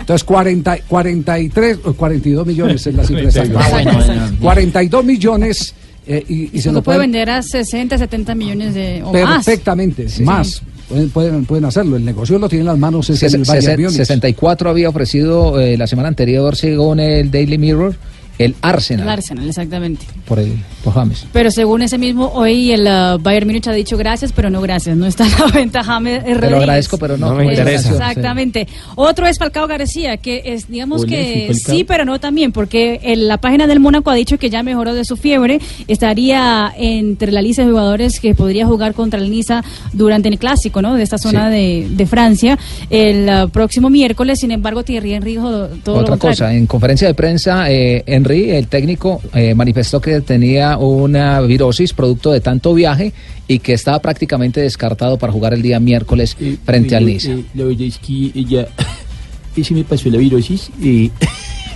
y ya estoy un poquito mejor. Bueno, Ah, bueno, par- menos par- mal. gracias a los cuidados de- Lorelei. y a nombre de BetPlay presentamos al jugador que es noticia hoy en el fútbol internacional. En Blog Deportivo, la noticia deportiva BetPlay. Apuéstale a tu pasión. Dubán Zapata con un nuevo gol, esta vez en la Copa de Italia. Gol y asistencia. Exactamente. Hoy venció el Atalanta 2 por 0 en condición de visitante, clasificó a los cuartos de final de la Copa Italia. Ahora enfrentará a la Juventus en la siguiente instancia. Todo con gol del colombiano Dubán Zapata. Séptimo partido consecutivo marcando. L'entrato, anche abbiamo fatto un grande lavoro. no? Habíamos hecho un gran trabajo. Abbiamo lottato fino alla fine, Hemos luchado hasta el eh, final, sbloccare la partita, alla fine buscando desbloquear el partido. E niente, complimenti a tutti i Y ragazzi. nada, siamo stati hago a felicitar a todos mis compañeros. turno per noi molto Para nosotros es muy bueno pasar de esta fase de la Copa Italia. Eh, ¿Podemos hacer Sí. otro ejercicio Claro. distinto? Sí. Volvamos a colocar la voz de, de Zapata y, y le ponemos un tono varonil. Monseñor González nos ayuda. Ah, sí. Ah, a ver, bueno. a ver, ah. Traducción simultánea. Traducción simultánea. Así, así. Ahí va. Sangre fría, a ver. Bájale un poquitico la cortina ahí, porfa, si quiere. Exacto, sí. A ver. Meno male entrato, anche hemos entrado un grande y hemos no? hecho un gran trabajo. Abbiamo lottato fino alla fine. Hemos trabajado hasta el final eh, sbloccare la partita, alla fine para desbloquear la partida. así- E niente, complimenti a tutti i ragazzi. Y ha sido una felicitación a- para todos los jóvenes. questo turno che per noi è molto importante. Para nosotros esta ha sido una ocasión muy importante. Ahora hagámoslo con tono de Bucaramanga, A ver, quiere. con tono, en tono. En tono paisa.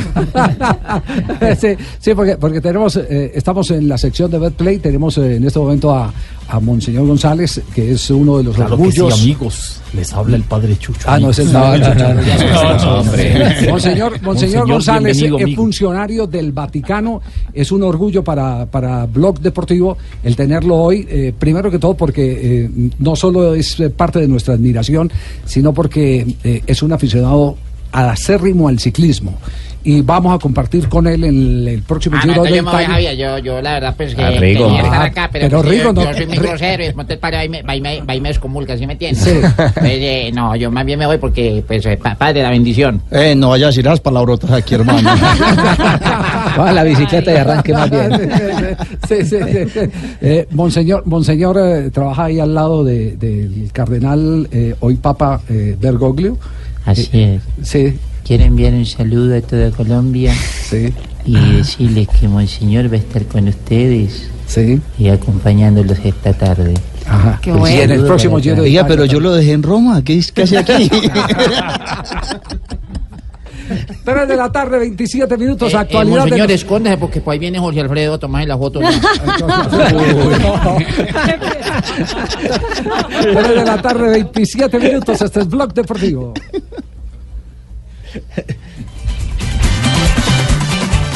Blog Deportivo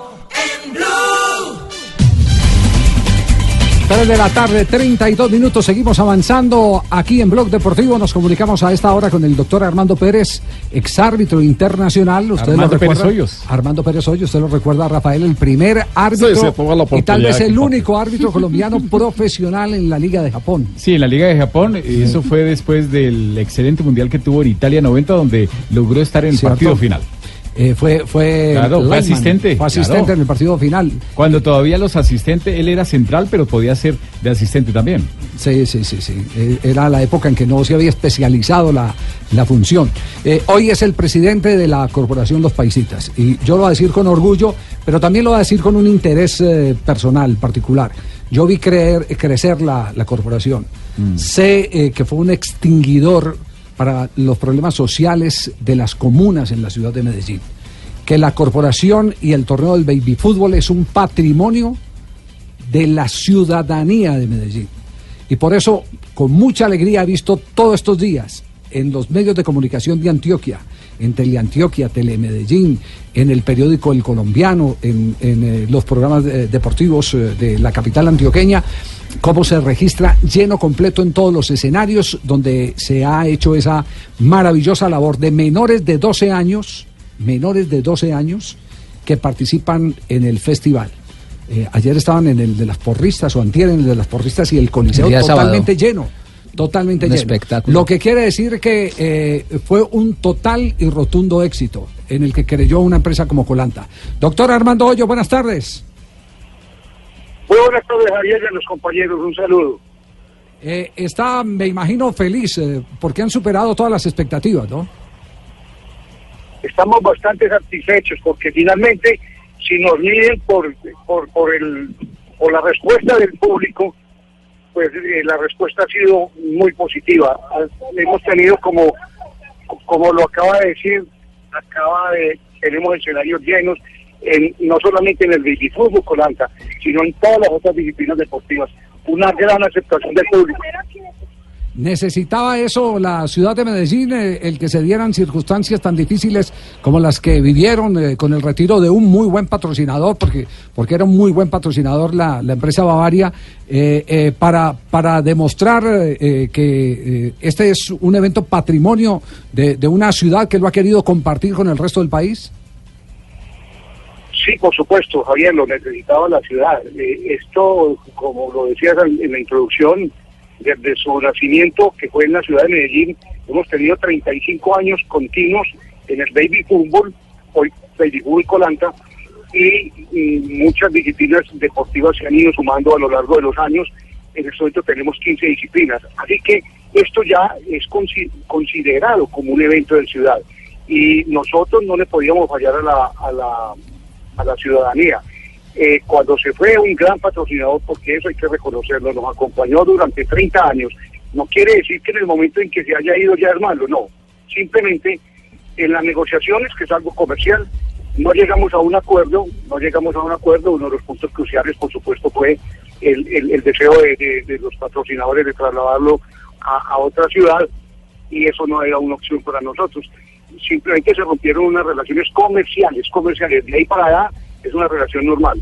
Y ahora el, el, apoyo de la ciudadanía, el apoyo de los entes estatales, tales como el gobernador de Antioquia a través de Indeportes, como el alcalde de, de Medellín a través del Inder, nos han dado ese respaldo que necesitábamos para poder seguir adelante y, y procurar que el, el festival perdure en el tiempo, porque también se ha sumado empresa privada. Y Confenalco ha estado en los últimos años con nosotros y continuó con nosotros. Eh, también llegó Confama, otra, eh, otra, una, otra gran empresa. Y seguimos buscando en este momento más contactos con más empresa privada para garantizar que la temporada 2019-2020 se pueda realizar y sea también exitosa. Eh, sí, le habla Ja- James Rodríguez y de verdad que me, me siento muy muy feliz eh, de comunicarme con usted y yo fui uno de esos canteranos y, y Claro, verdad, uno de los que salió de ahí. uno de los que salió. del, po- po- po- po- del pony fútbol.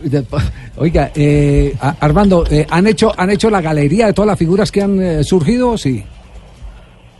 Sí, por supuesto. Inclusive eh, el, el diario el, el- el colombiano hace escasamente dos años publicó una fotografía de más de 130 y pico de niños que pasaron por el por el entonces polifútbol, hoy baby fútbol, y que están jugando en el fútbol profesional. Pero le voy a dar un dato. Sí. Eh, el- la selección Colombia que, que jugó el pasado mundial en, en Rusia, eh, de la nómina, había 14 jugadores que habían pasado por el evento de la corporación. De los Deportiva. 23, Armando.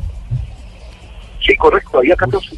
De 23, 14 que Incluido- nacieron ahí. in- in- inclu- in- in- in- in- incluido James.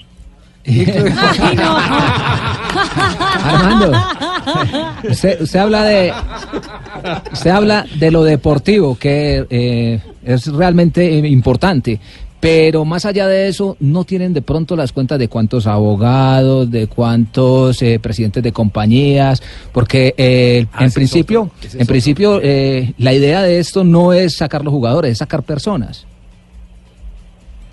Sí, por supuesto. El- el- el- la función de la corporación es brindarle un espacio a los niños en ese paso de la niñez a la adolescencia, donde les podamos eh, reforzar los valores y que esto sea fundamental para un futuro ellos puedan ser o bien deportistas eh, en la disciplina que escogieron o aportarles a, su crecimiento y que sean unos excelentes hombres para la sociedad. Hemos encontrado, le, le doy esta anécdota, comenzando yo en el cargo que ocupo actualmente, eh, se me ocurrió la idea de buscar un patrocinio y entonces busqué eh, eh, al señor Juan Camilo Restrepo, por lo que eh, significaba en, la- en región de, Urabá y- y para las empresas bananeras. Y lo llamé y una sorpresa muy grande fue que me dijo, eh, Armando, no es necesario que me hables de, de- del baby fútbol. Yo jugué la final del baby fútbol y hoy en ese momento es el presidente de Ogura. Fue, O sea que fue viceministro. y fue viceministro. En estos días nos encontramos con un médico que nos decía, yo fui una persona muy feliz porque porque porque participé en el en el en el baby fútbol, pero tengo una, una frustración, nos dijo, y es que mi equipo fue hasta las semifinales, pero a mí nunca el técnico me puso, o sea, nunca me lo alineó. Y eso es muy triste, pero pero participé, yo fui convocado.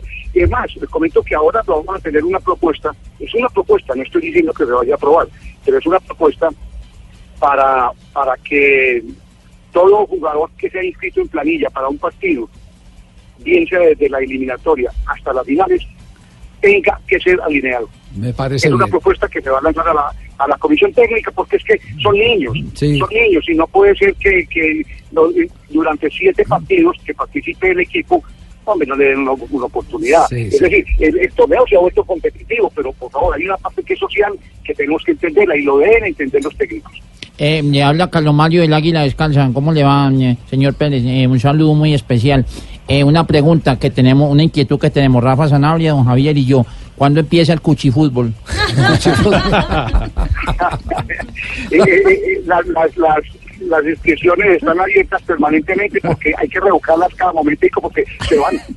Sí, se van. Ay, Se van. Quedan inscritos. No, no, no. no. Sí. No, no, déjenme, apu- déjenme apuntar lo siguiente. Sí. Eh, eh, eh, la corporación eh, tiene ya 35 años y yo soy uno de los que estoy eh, abanderando un relevo generacional. Todos los que socios de la corporación ya estamos marcando con el primer dígito en 6 y algunos con el 7.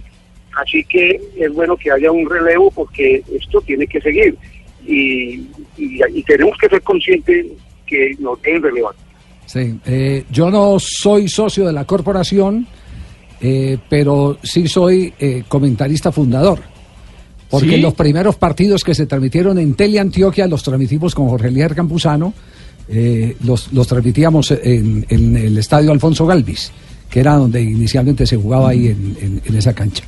Eh, de manera Yo que también tengo mi acción por ahí. Sí, sí. Es que eso no ha sido solamente para los jugadores. No, no, no, eso por eso- por eso le para digo, los técnicos, yo estoy- para los periodistas, para los árbitros también. Est- Estoy hablando de una, de, de- de una situación de sentimiento, de sentimiento por, porque el, el baby fútbol, inclusive si se va más atrás, el baby fútbol lo empezó Guillermo Inestrosa Izaza, quien fuera arquero de Independiente Medellín, después en televisión fue el tío Memo y fue el fundador de aquel eh, eh, programa musical que se llamó El Club de Clan. Eh, Guillermo Inestrosa Claro. Izaza. Eh, esa fue la primera fase del baby fútbol, desapareció y después apareció la corporación de Pa- los paisitas para revivirlo y lleva 35 años consecutivos y se volvió un elemento de ciudad. Es tanto que la gente hoy en día, los padres sacan vacaciones al lado de sus hijos para ir solamente a la Marte. Así, es, así es. Así, así es, así es, exactamente así es. Cuando comenzamos con el baby fútbol hemos tenido empresas patrocinadoras muy importantes. Estuvo con nosotros desde la vivienda, posteriormente lo hizo lo hizo Grulla, bueno, luego llegó Bavaria, ahora llega Colanta y llegan otras empresas para el festival de festivales. Pero déjeme decirle Javier que yo y a sus compañeros que yo también saco pecho cuando pienso en el inicio del torneo. En el inicio del torneo yo no era socio fundador. Sin embargo, yo llegaba en 1985, en enero, llegaba de representar a Colombia en un torneo en Asunción, Paraguay. Y mm, los que entonces habían conformado eh, el baby fútbol me buscaron y me dijeron que si les podía arbitrar el partido eh, de la final. Y yo sentí mucho honor. Era, era la primera, la, primera versión, pero yo me sentí muy contento y efectivamente arbitré la primera final del, del baby fútbol entre la Floresta que, cuyo técnico era Francisco Maturana. Y Santa Lucía quedó campeón en Floresta. Y yo tengo un hermoso recuerdo de haber sido el árbitro de esa primera versión. Ah, ve, Ah, no, pues, bueno, pero yo- bueno. no alcanzaste a jugar, pero, pero debes tener recuerdo fotográfico. ¿Nos puede mandar una foto de chiquito? No, no, no. Asprilla, no. Pitó la primera final, le parece poquito, Tino. Ah, bueno, puede tener recuerdo de eso. Sí, sí. Usted fue el que no jugó en el polifútbol. No, yo sí. Fue no. usted el que no, No, porque jugó. en, en esos fútbol no dan guaro. No hago Venga, una, una cosa, ya, ya que Armando está tocando su tema arbitral, desde eso fue en el año no- 94, 90, y- sí, creo que 93 o 94, cuando Armando Pérez en un partido en Manizales, el partido lo acabó por sustracción de materia. Es la última vez que en el fútbol colombiano un árbitro termina un juego así porque hay mm, los equipos que quedan con menos de siete jugadores, ¿cierto, Ar- Ar- Armando? Armando está en la Sí, historia claro, en eso, ¿sí? Claro. Ver, pues. Sí, es un, es un desafortunado partido porque eso pasó a la historia en forma negativa, pero sí efectivamente me vi precisado expulsar cinco jugadores de, de, de Quindío en un partido Caldas Quindío en un clásico allá. Pero imagínenlo todo lo que tiene Armando. Árbitro profesional en Japón, eh, contratado por la liga varias temporadas. El último que eh, acabó un partido por sustracción de materia.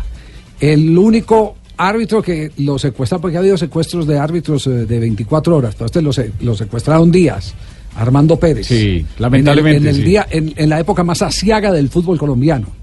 Eh, de, de ese tema nunca hemos hablado, hablamos solo una vez cuando lo liberaron, que tuve la oportunidad de ir a hacerle la primera entrevista a Armando Pérez, pero, pero de ahí no más, no hemos vuelto a tocar el, el- el tema porque creo que Afortunadamente no esos es de tiempos muy- no volvieron. No, es de muy grata recordación. Sí. Pero, y ahora es el líder de tal vez una de las, eh, de las eh, empresas, entre Proyectos comillas, sociales. de los proyectos sociales, es el término, Juanpa, exacto, gracias por la ayuda, eh, que eh, hacen que este país tenga algo, algo de esperanza. Eh, de manera que ha estado en todas. Armando, un abrazo eh, y los éxitos para siempre, ¿yo? Un abrazo a ustedes, un, abrazo a, Rafa, mi ex compañero de arbitraje internacional, y un agradecimiento por eh, eh, comunicar, por darle difusión a lo que nosotros hacemos, que estamos seguros que es una bonita causa. Y que nos sigan apoyando, para nosotros es muy, muy importante. Muchas gracias y un abrazo. Indudable, Imagínese. indudable, muchas gracias. Yo fui el reemplazo de Armando. Armando Pérez eh, como árbitro internacional. ¿Y se dio la talla? Con Rafa vienen pitando desde la época que no había pito. Lo hacían con la boca. Lo hacían con la boca. Eh, mi- mire, mire que, que Calimán, Calimán es eh, mi hermano, que, que es eh, socio también de fundador de una corporación sin ánimo, sin ánimo de lucro. Eh, lo entrevistan en el periódico El Colombiano eh, este fin de semana, creo que fue que lo entrevistaron, y cuenta una anécdota que él a mí nunca me lo había contado. De, de, lo- de la cohesión social, de lo que representa el ponifútbol. En Medellín había un sicario que lo buscaban por todos lados y se fue a un partido del polifútbol, se sentó en la tribuna, todos lo vieron menos la autoridad, solo por ver jugar a su hijo. Dios. Y entonces se preguntaba a Calimán ahí en la entrevista que le dan en el periódico El Colombiano, dice, ¿cómo es posible que alguien con tanto amor hacia su hijo Puede hacerle daño. puede a hacerle otros. daño a los demás? Pero que- pero que- pero- pero se da cuenta, se da cuenta los contrastes eh, que sí. tenemos en este tema, en este tema social. Pero ¿qué me dice del niño que tiene eh, cáncer, que padece en la clínica y antes de morir lo único que dice es que se quiere poner el uniforme que daban en el ponifútbol? Muere, muere con, el uniforme con el uniforme del ponifútbol. 3 de la tarde, 47 minutos. Esta es Colombia.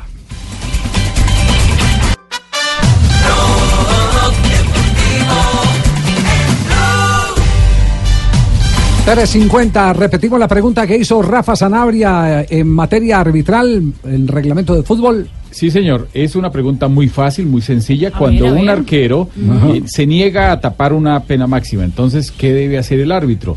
Eh, ¿Lo debe obligar o no lo debe obligar? Las posibles respuestas son A. eh, el árbitro amonesta y autoriza el cobro. B. Solo autoriza el cobro. La C, hay amarilla o tarjeta roja y otro hace de arquero, tiene que ser de arquero si es expulsado. Y la D, amarilla y lo obliga a que se ubique y ataje o, o esté ahí para la pena máxima. Eh, o sea, el ya hay arquero, respuestas. pa- para explicarla así fácilmente, el arquero ven No, que, que- no hay pena sí. máxima, entonces dice Dice "No, que- no. que la cobren, que la cobren. Yo sí, me hago ahí y se hace a un lado, eh, pero no, no se ubica debajo del travesaño, como dice la regla. Bueno, eh, eh, ¿jugamos entre nosotros o, o vamos directo con los oyentes? Jueguen, jueguen. ¿Sí? Jueguen. Sí. Para mí amonestación, expulsión y chao. Amonestación, expulsión y chao. Vea, si, si quiere le tengo como va la encuesta en Blue A ver, Radio. ¿Cómo va la encuesta? A ver, ¿cómo va la Va encuesta? en este momento 32% amolesta y da cobro, ¿cierto? Amonesta y da cobro. No, es que el cobro lo puede dar sin- sin- con otro arquero. Ok, 30% solo autoriza el cobro, 16% roja, amarilla y otro ataja, y 23% amarilla y lo ubica. Respuesta correcta, ¿cuál es, Rafa? La respuesta correcta es que es obligatorio que el arquero se pare como dice la regla. O sea que tiene que estar ahí en la raya. Así no se tire, así se quede quieto. Así no le él. puede dar la espalda a la pelota, pero tiene que estar ahí. Y si el arquero no quiere, tarjeta amarilla. Y si el árbitro ve que después de la tarjeta amarilla le dice al capitán si el arquero no quiere tapar o no quiere ubicarse, entonces va a tener que ser expulsado. Lo Y si expulso. lo expulso y tiene que entrar el guardameta suplente si hay cupo o si no algún exacto. jugador a tapar lo que usted dice, Javier. Así es, eh, esa es eh, la respuesta. Nos vamos con una ronda de noticias a las 3 de la tarde, 52 minutos.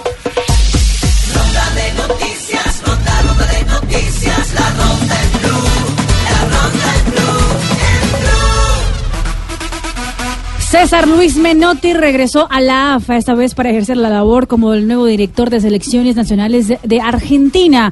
La noticia fue dada esta mañana en las redes sociales de la AFA eh, con un aprieto de manos oficial entre Menotti y el presidente de la AFA, Claudio Tapa. El cargo empieza a regirse a partir del primero de febrero.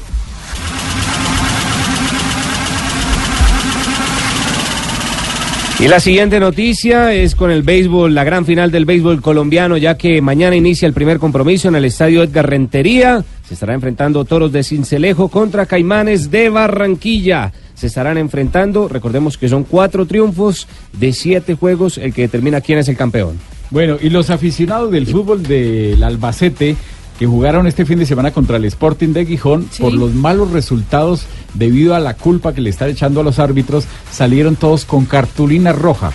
Y Entonces recibieron a los árbitros con cartulina roja más de 10.000 aficionados y un abucheo durante 60 segundos. Y esta carrera tiene que ver por el planeta, la carrera verde del 2019, que será el 17 de febrero. Por cada atleta que se inscriba, se sembrarán tres árboles. Qué Recordemos que esta carrera estará patrocinada por Blue Radio y Caracol Televisión. 3.53, estamos en Tengo ronda de noticias, sí, señor, yo también tengo. Oye, que le van a hacer eh, programa de televisión y todo, ahí ya vi la Sí, promoción. señor, la sí, gloria de Lucho. Se llama. La sí, gloria de Lucho, el, En el lustrabotas. Y va a actuar y todo. Los invito naciamente a que Sí, lo vean, que sí. es para que queden esputrefactos. Es, este, ¿qué? Estupefactos. Estupefactos. Sí, señor, cómo no va a ser una cosa y que van como que van a contar todo lo que fue mi vida con mi esposa Gloria, ¿no? Y está el episodio con Yamil cuando usted saca la cabeza Sí, por la señor, ventana cómo no. y, y- Sí, le dijo señor, padrino mi- qué? Mi, Pa- mi, mi- mi padrino. sí. padrino, ¿y ¿qué le dijo usted padrino qué? Lo quiero mucho. Sí, lo quiero mucho. Padrino, sí, señor. Eh, el deporte también es noticia aquí en Blog Deportivo. ¿Ah, sí? En reñido encuentro de Villar, Patecumbia derrotó a Pisco Loco en Ciudad Bolívar.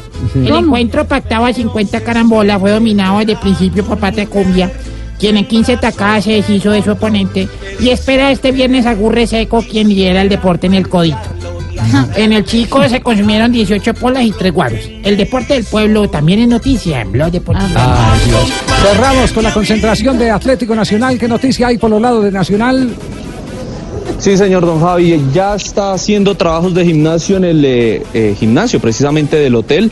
José Fernando Cuadrado, el nuevo arquero de Atlético Nacional, ya estaba de cortos con la camiseta verde de el- la primera contratación del equipo antioqueño para la temporada 2019. Y por los lados de, haciendo Spini también. sí, Aproveché. y por los lados de América de Cali, ¿qué hay?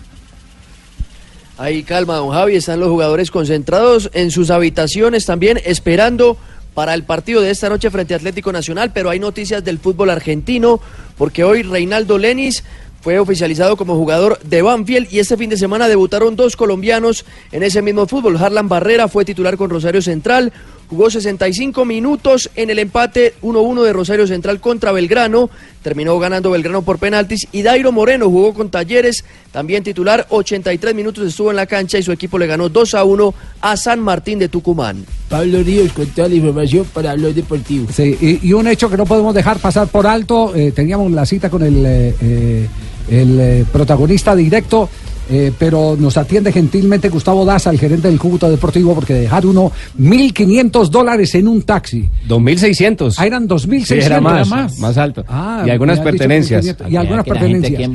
y, que, y que- y que le devuelvan en una ciudad con tanto conflicto y apuro Con tanta económico, necesidad. con tanta necesidad y que se lo devuelvan, esa es la Colombia en la que hay que No, creer. pues yo sé por qué los devolvió. Bien, pues.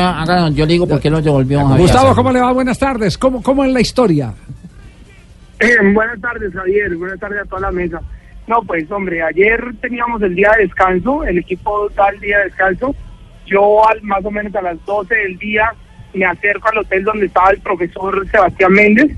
Y cuando llego, que voy a ir a almorzar con unos jugadores, el profe estaba, pues estaba, mejor dicho, estaba supremamente desesperado, estaba supremamente ansioso. Le pregunto yo qué es lo que pasa y él me dice que se le había perdido un dinero.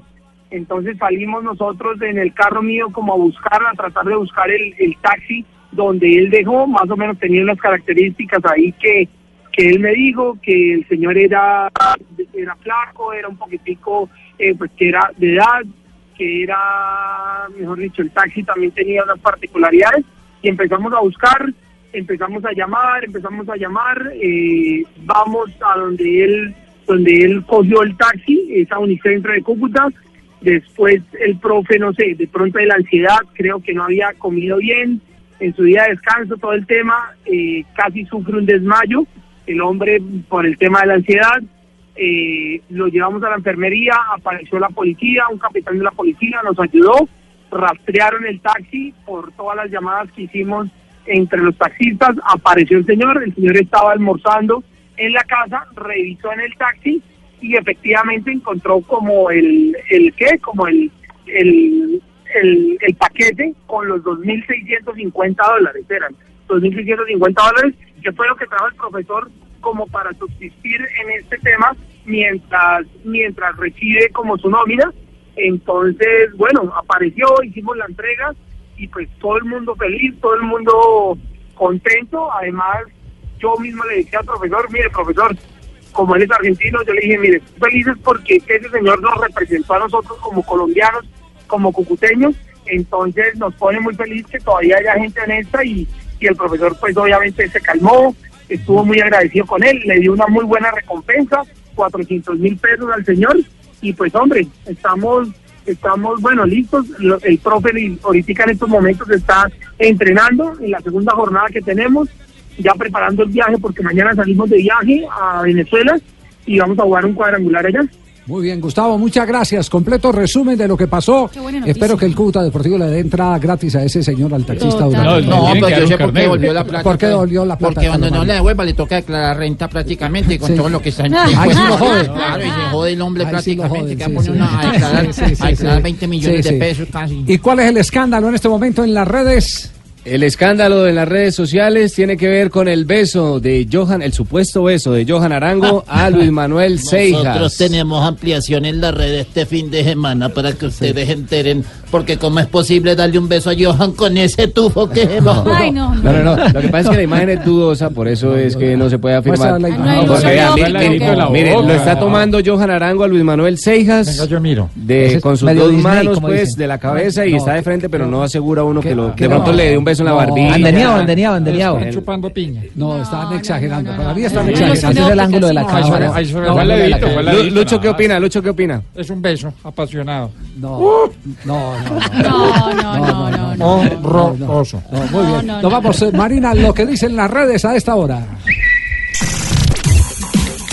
Ay, Marina, ya con pajarito y todo. Ah, imagínate, ya, con cortinilla y todo. Imagínate, porque hoy estuvo en conferencia de prensa Rafael Nadal antes del abierto de Australia y en la conferencia de prensa había un periodista, un italiano llamado Ubaldo, eh, menos mal que es conocido de todos los tenistas, eh, es un periodista con maduro, Veterano, eh, sí. veterano, A mí no me metan esos exactamente. chismes que maduro, que Pero- todo eso, de estar hablando en No, Colombia no, usted. no, no, Maduro digo con, sepa, con experiencia. Con trayectoria. Con trayectoria, porque no se pusieron bravos, eso porque Ubaldo, el periodista, estaba durmiendo en la conferencia de prensa.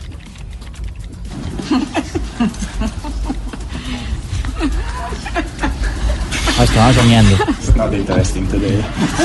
Nadal, creo que no está muy interesante la conferencia hoy. Y ahí se despierta el periodista. Qué oso ese. Buongiorno, Ubaldo. Buenos días, Ubaldo. No, no, no, no. Y atención porque Thiago Silva, que está en gira con el PSG, eh, puso a una compañía de comidas enlatadas sin problema porque eh, abrió un paquete de quinoa donde adentro del paquete de quinoa había varios insectos. Thiago Silva Wow. puso el video en las redes sociales y creo que esta compañía no tendrá mucho futuro.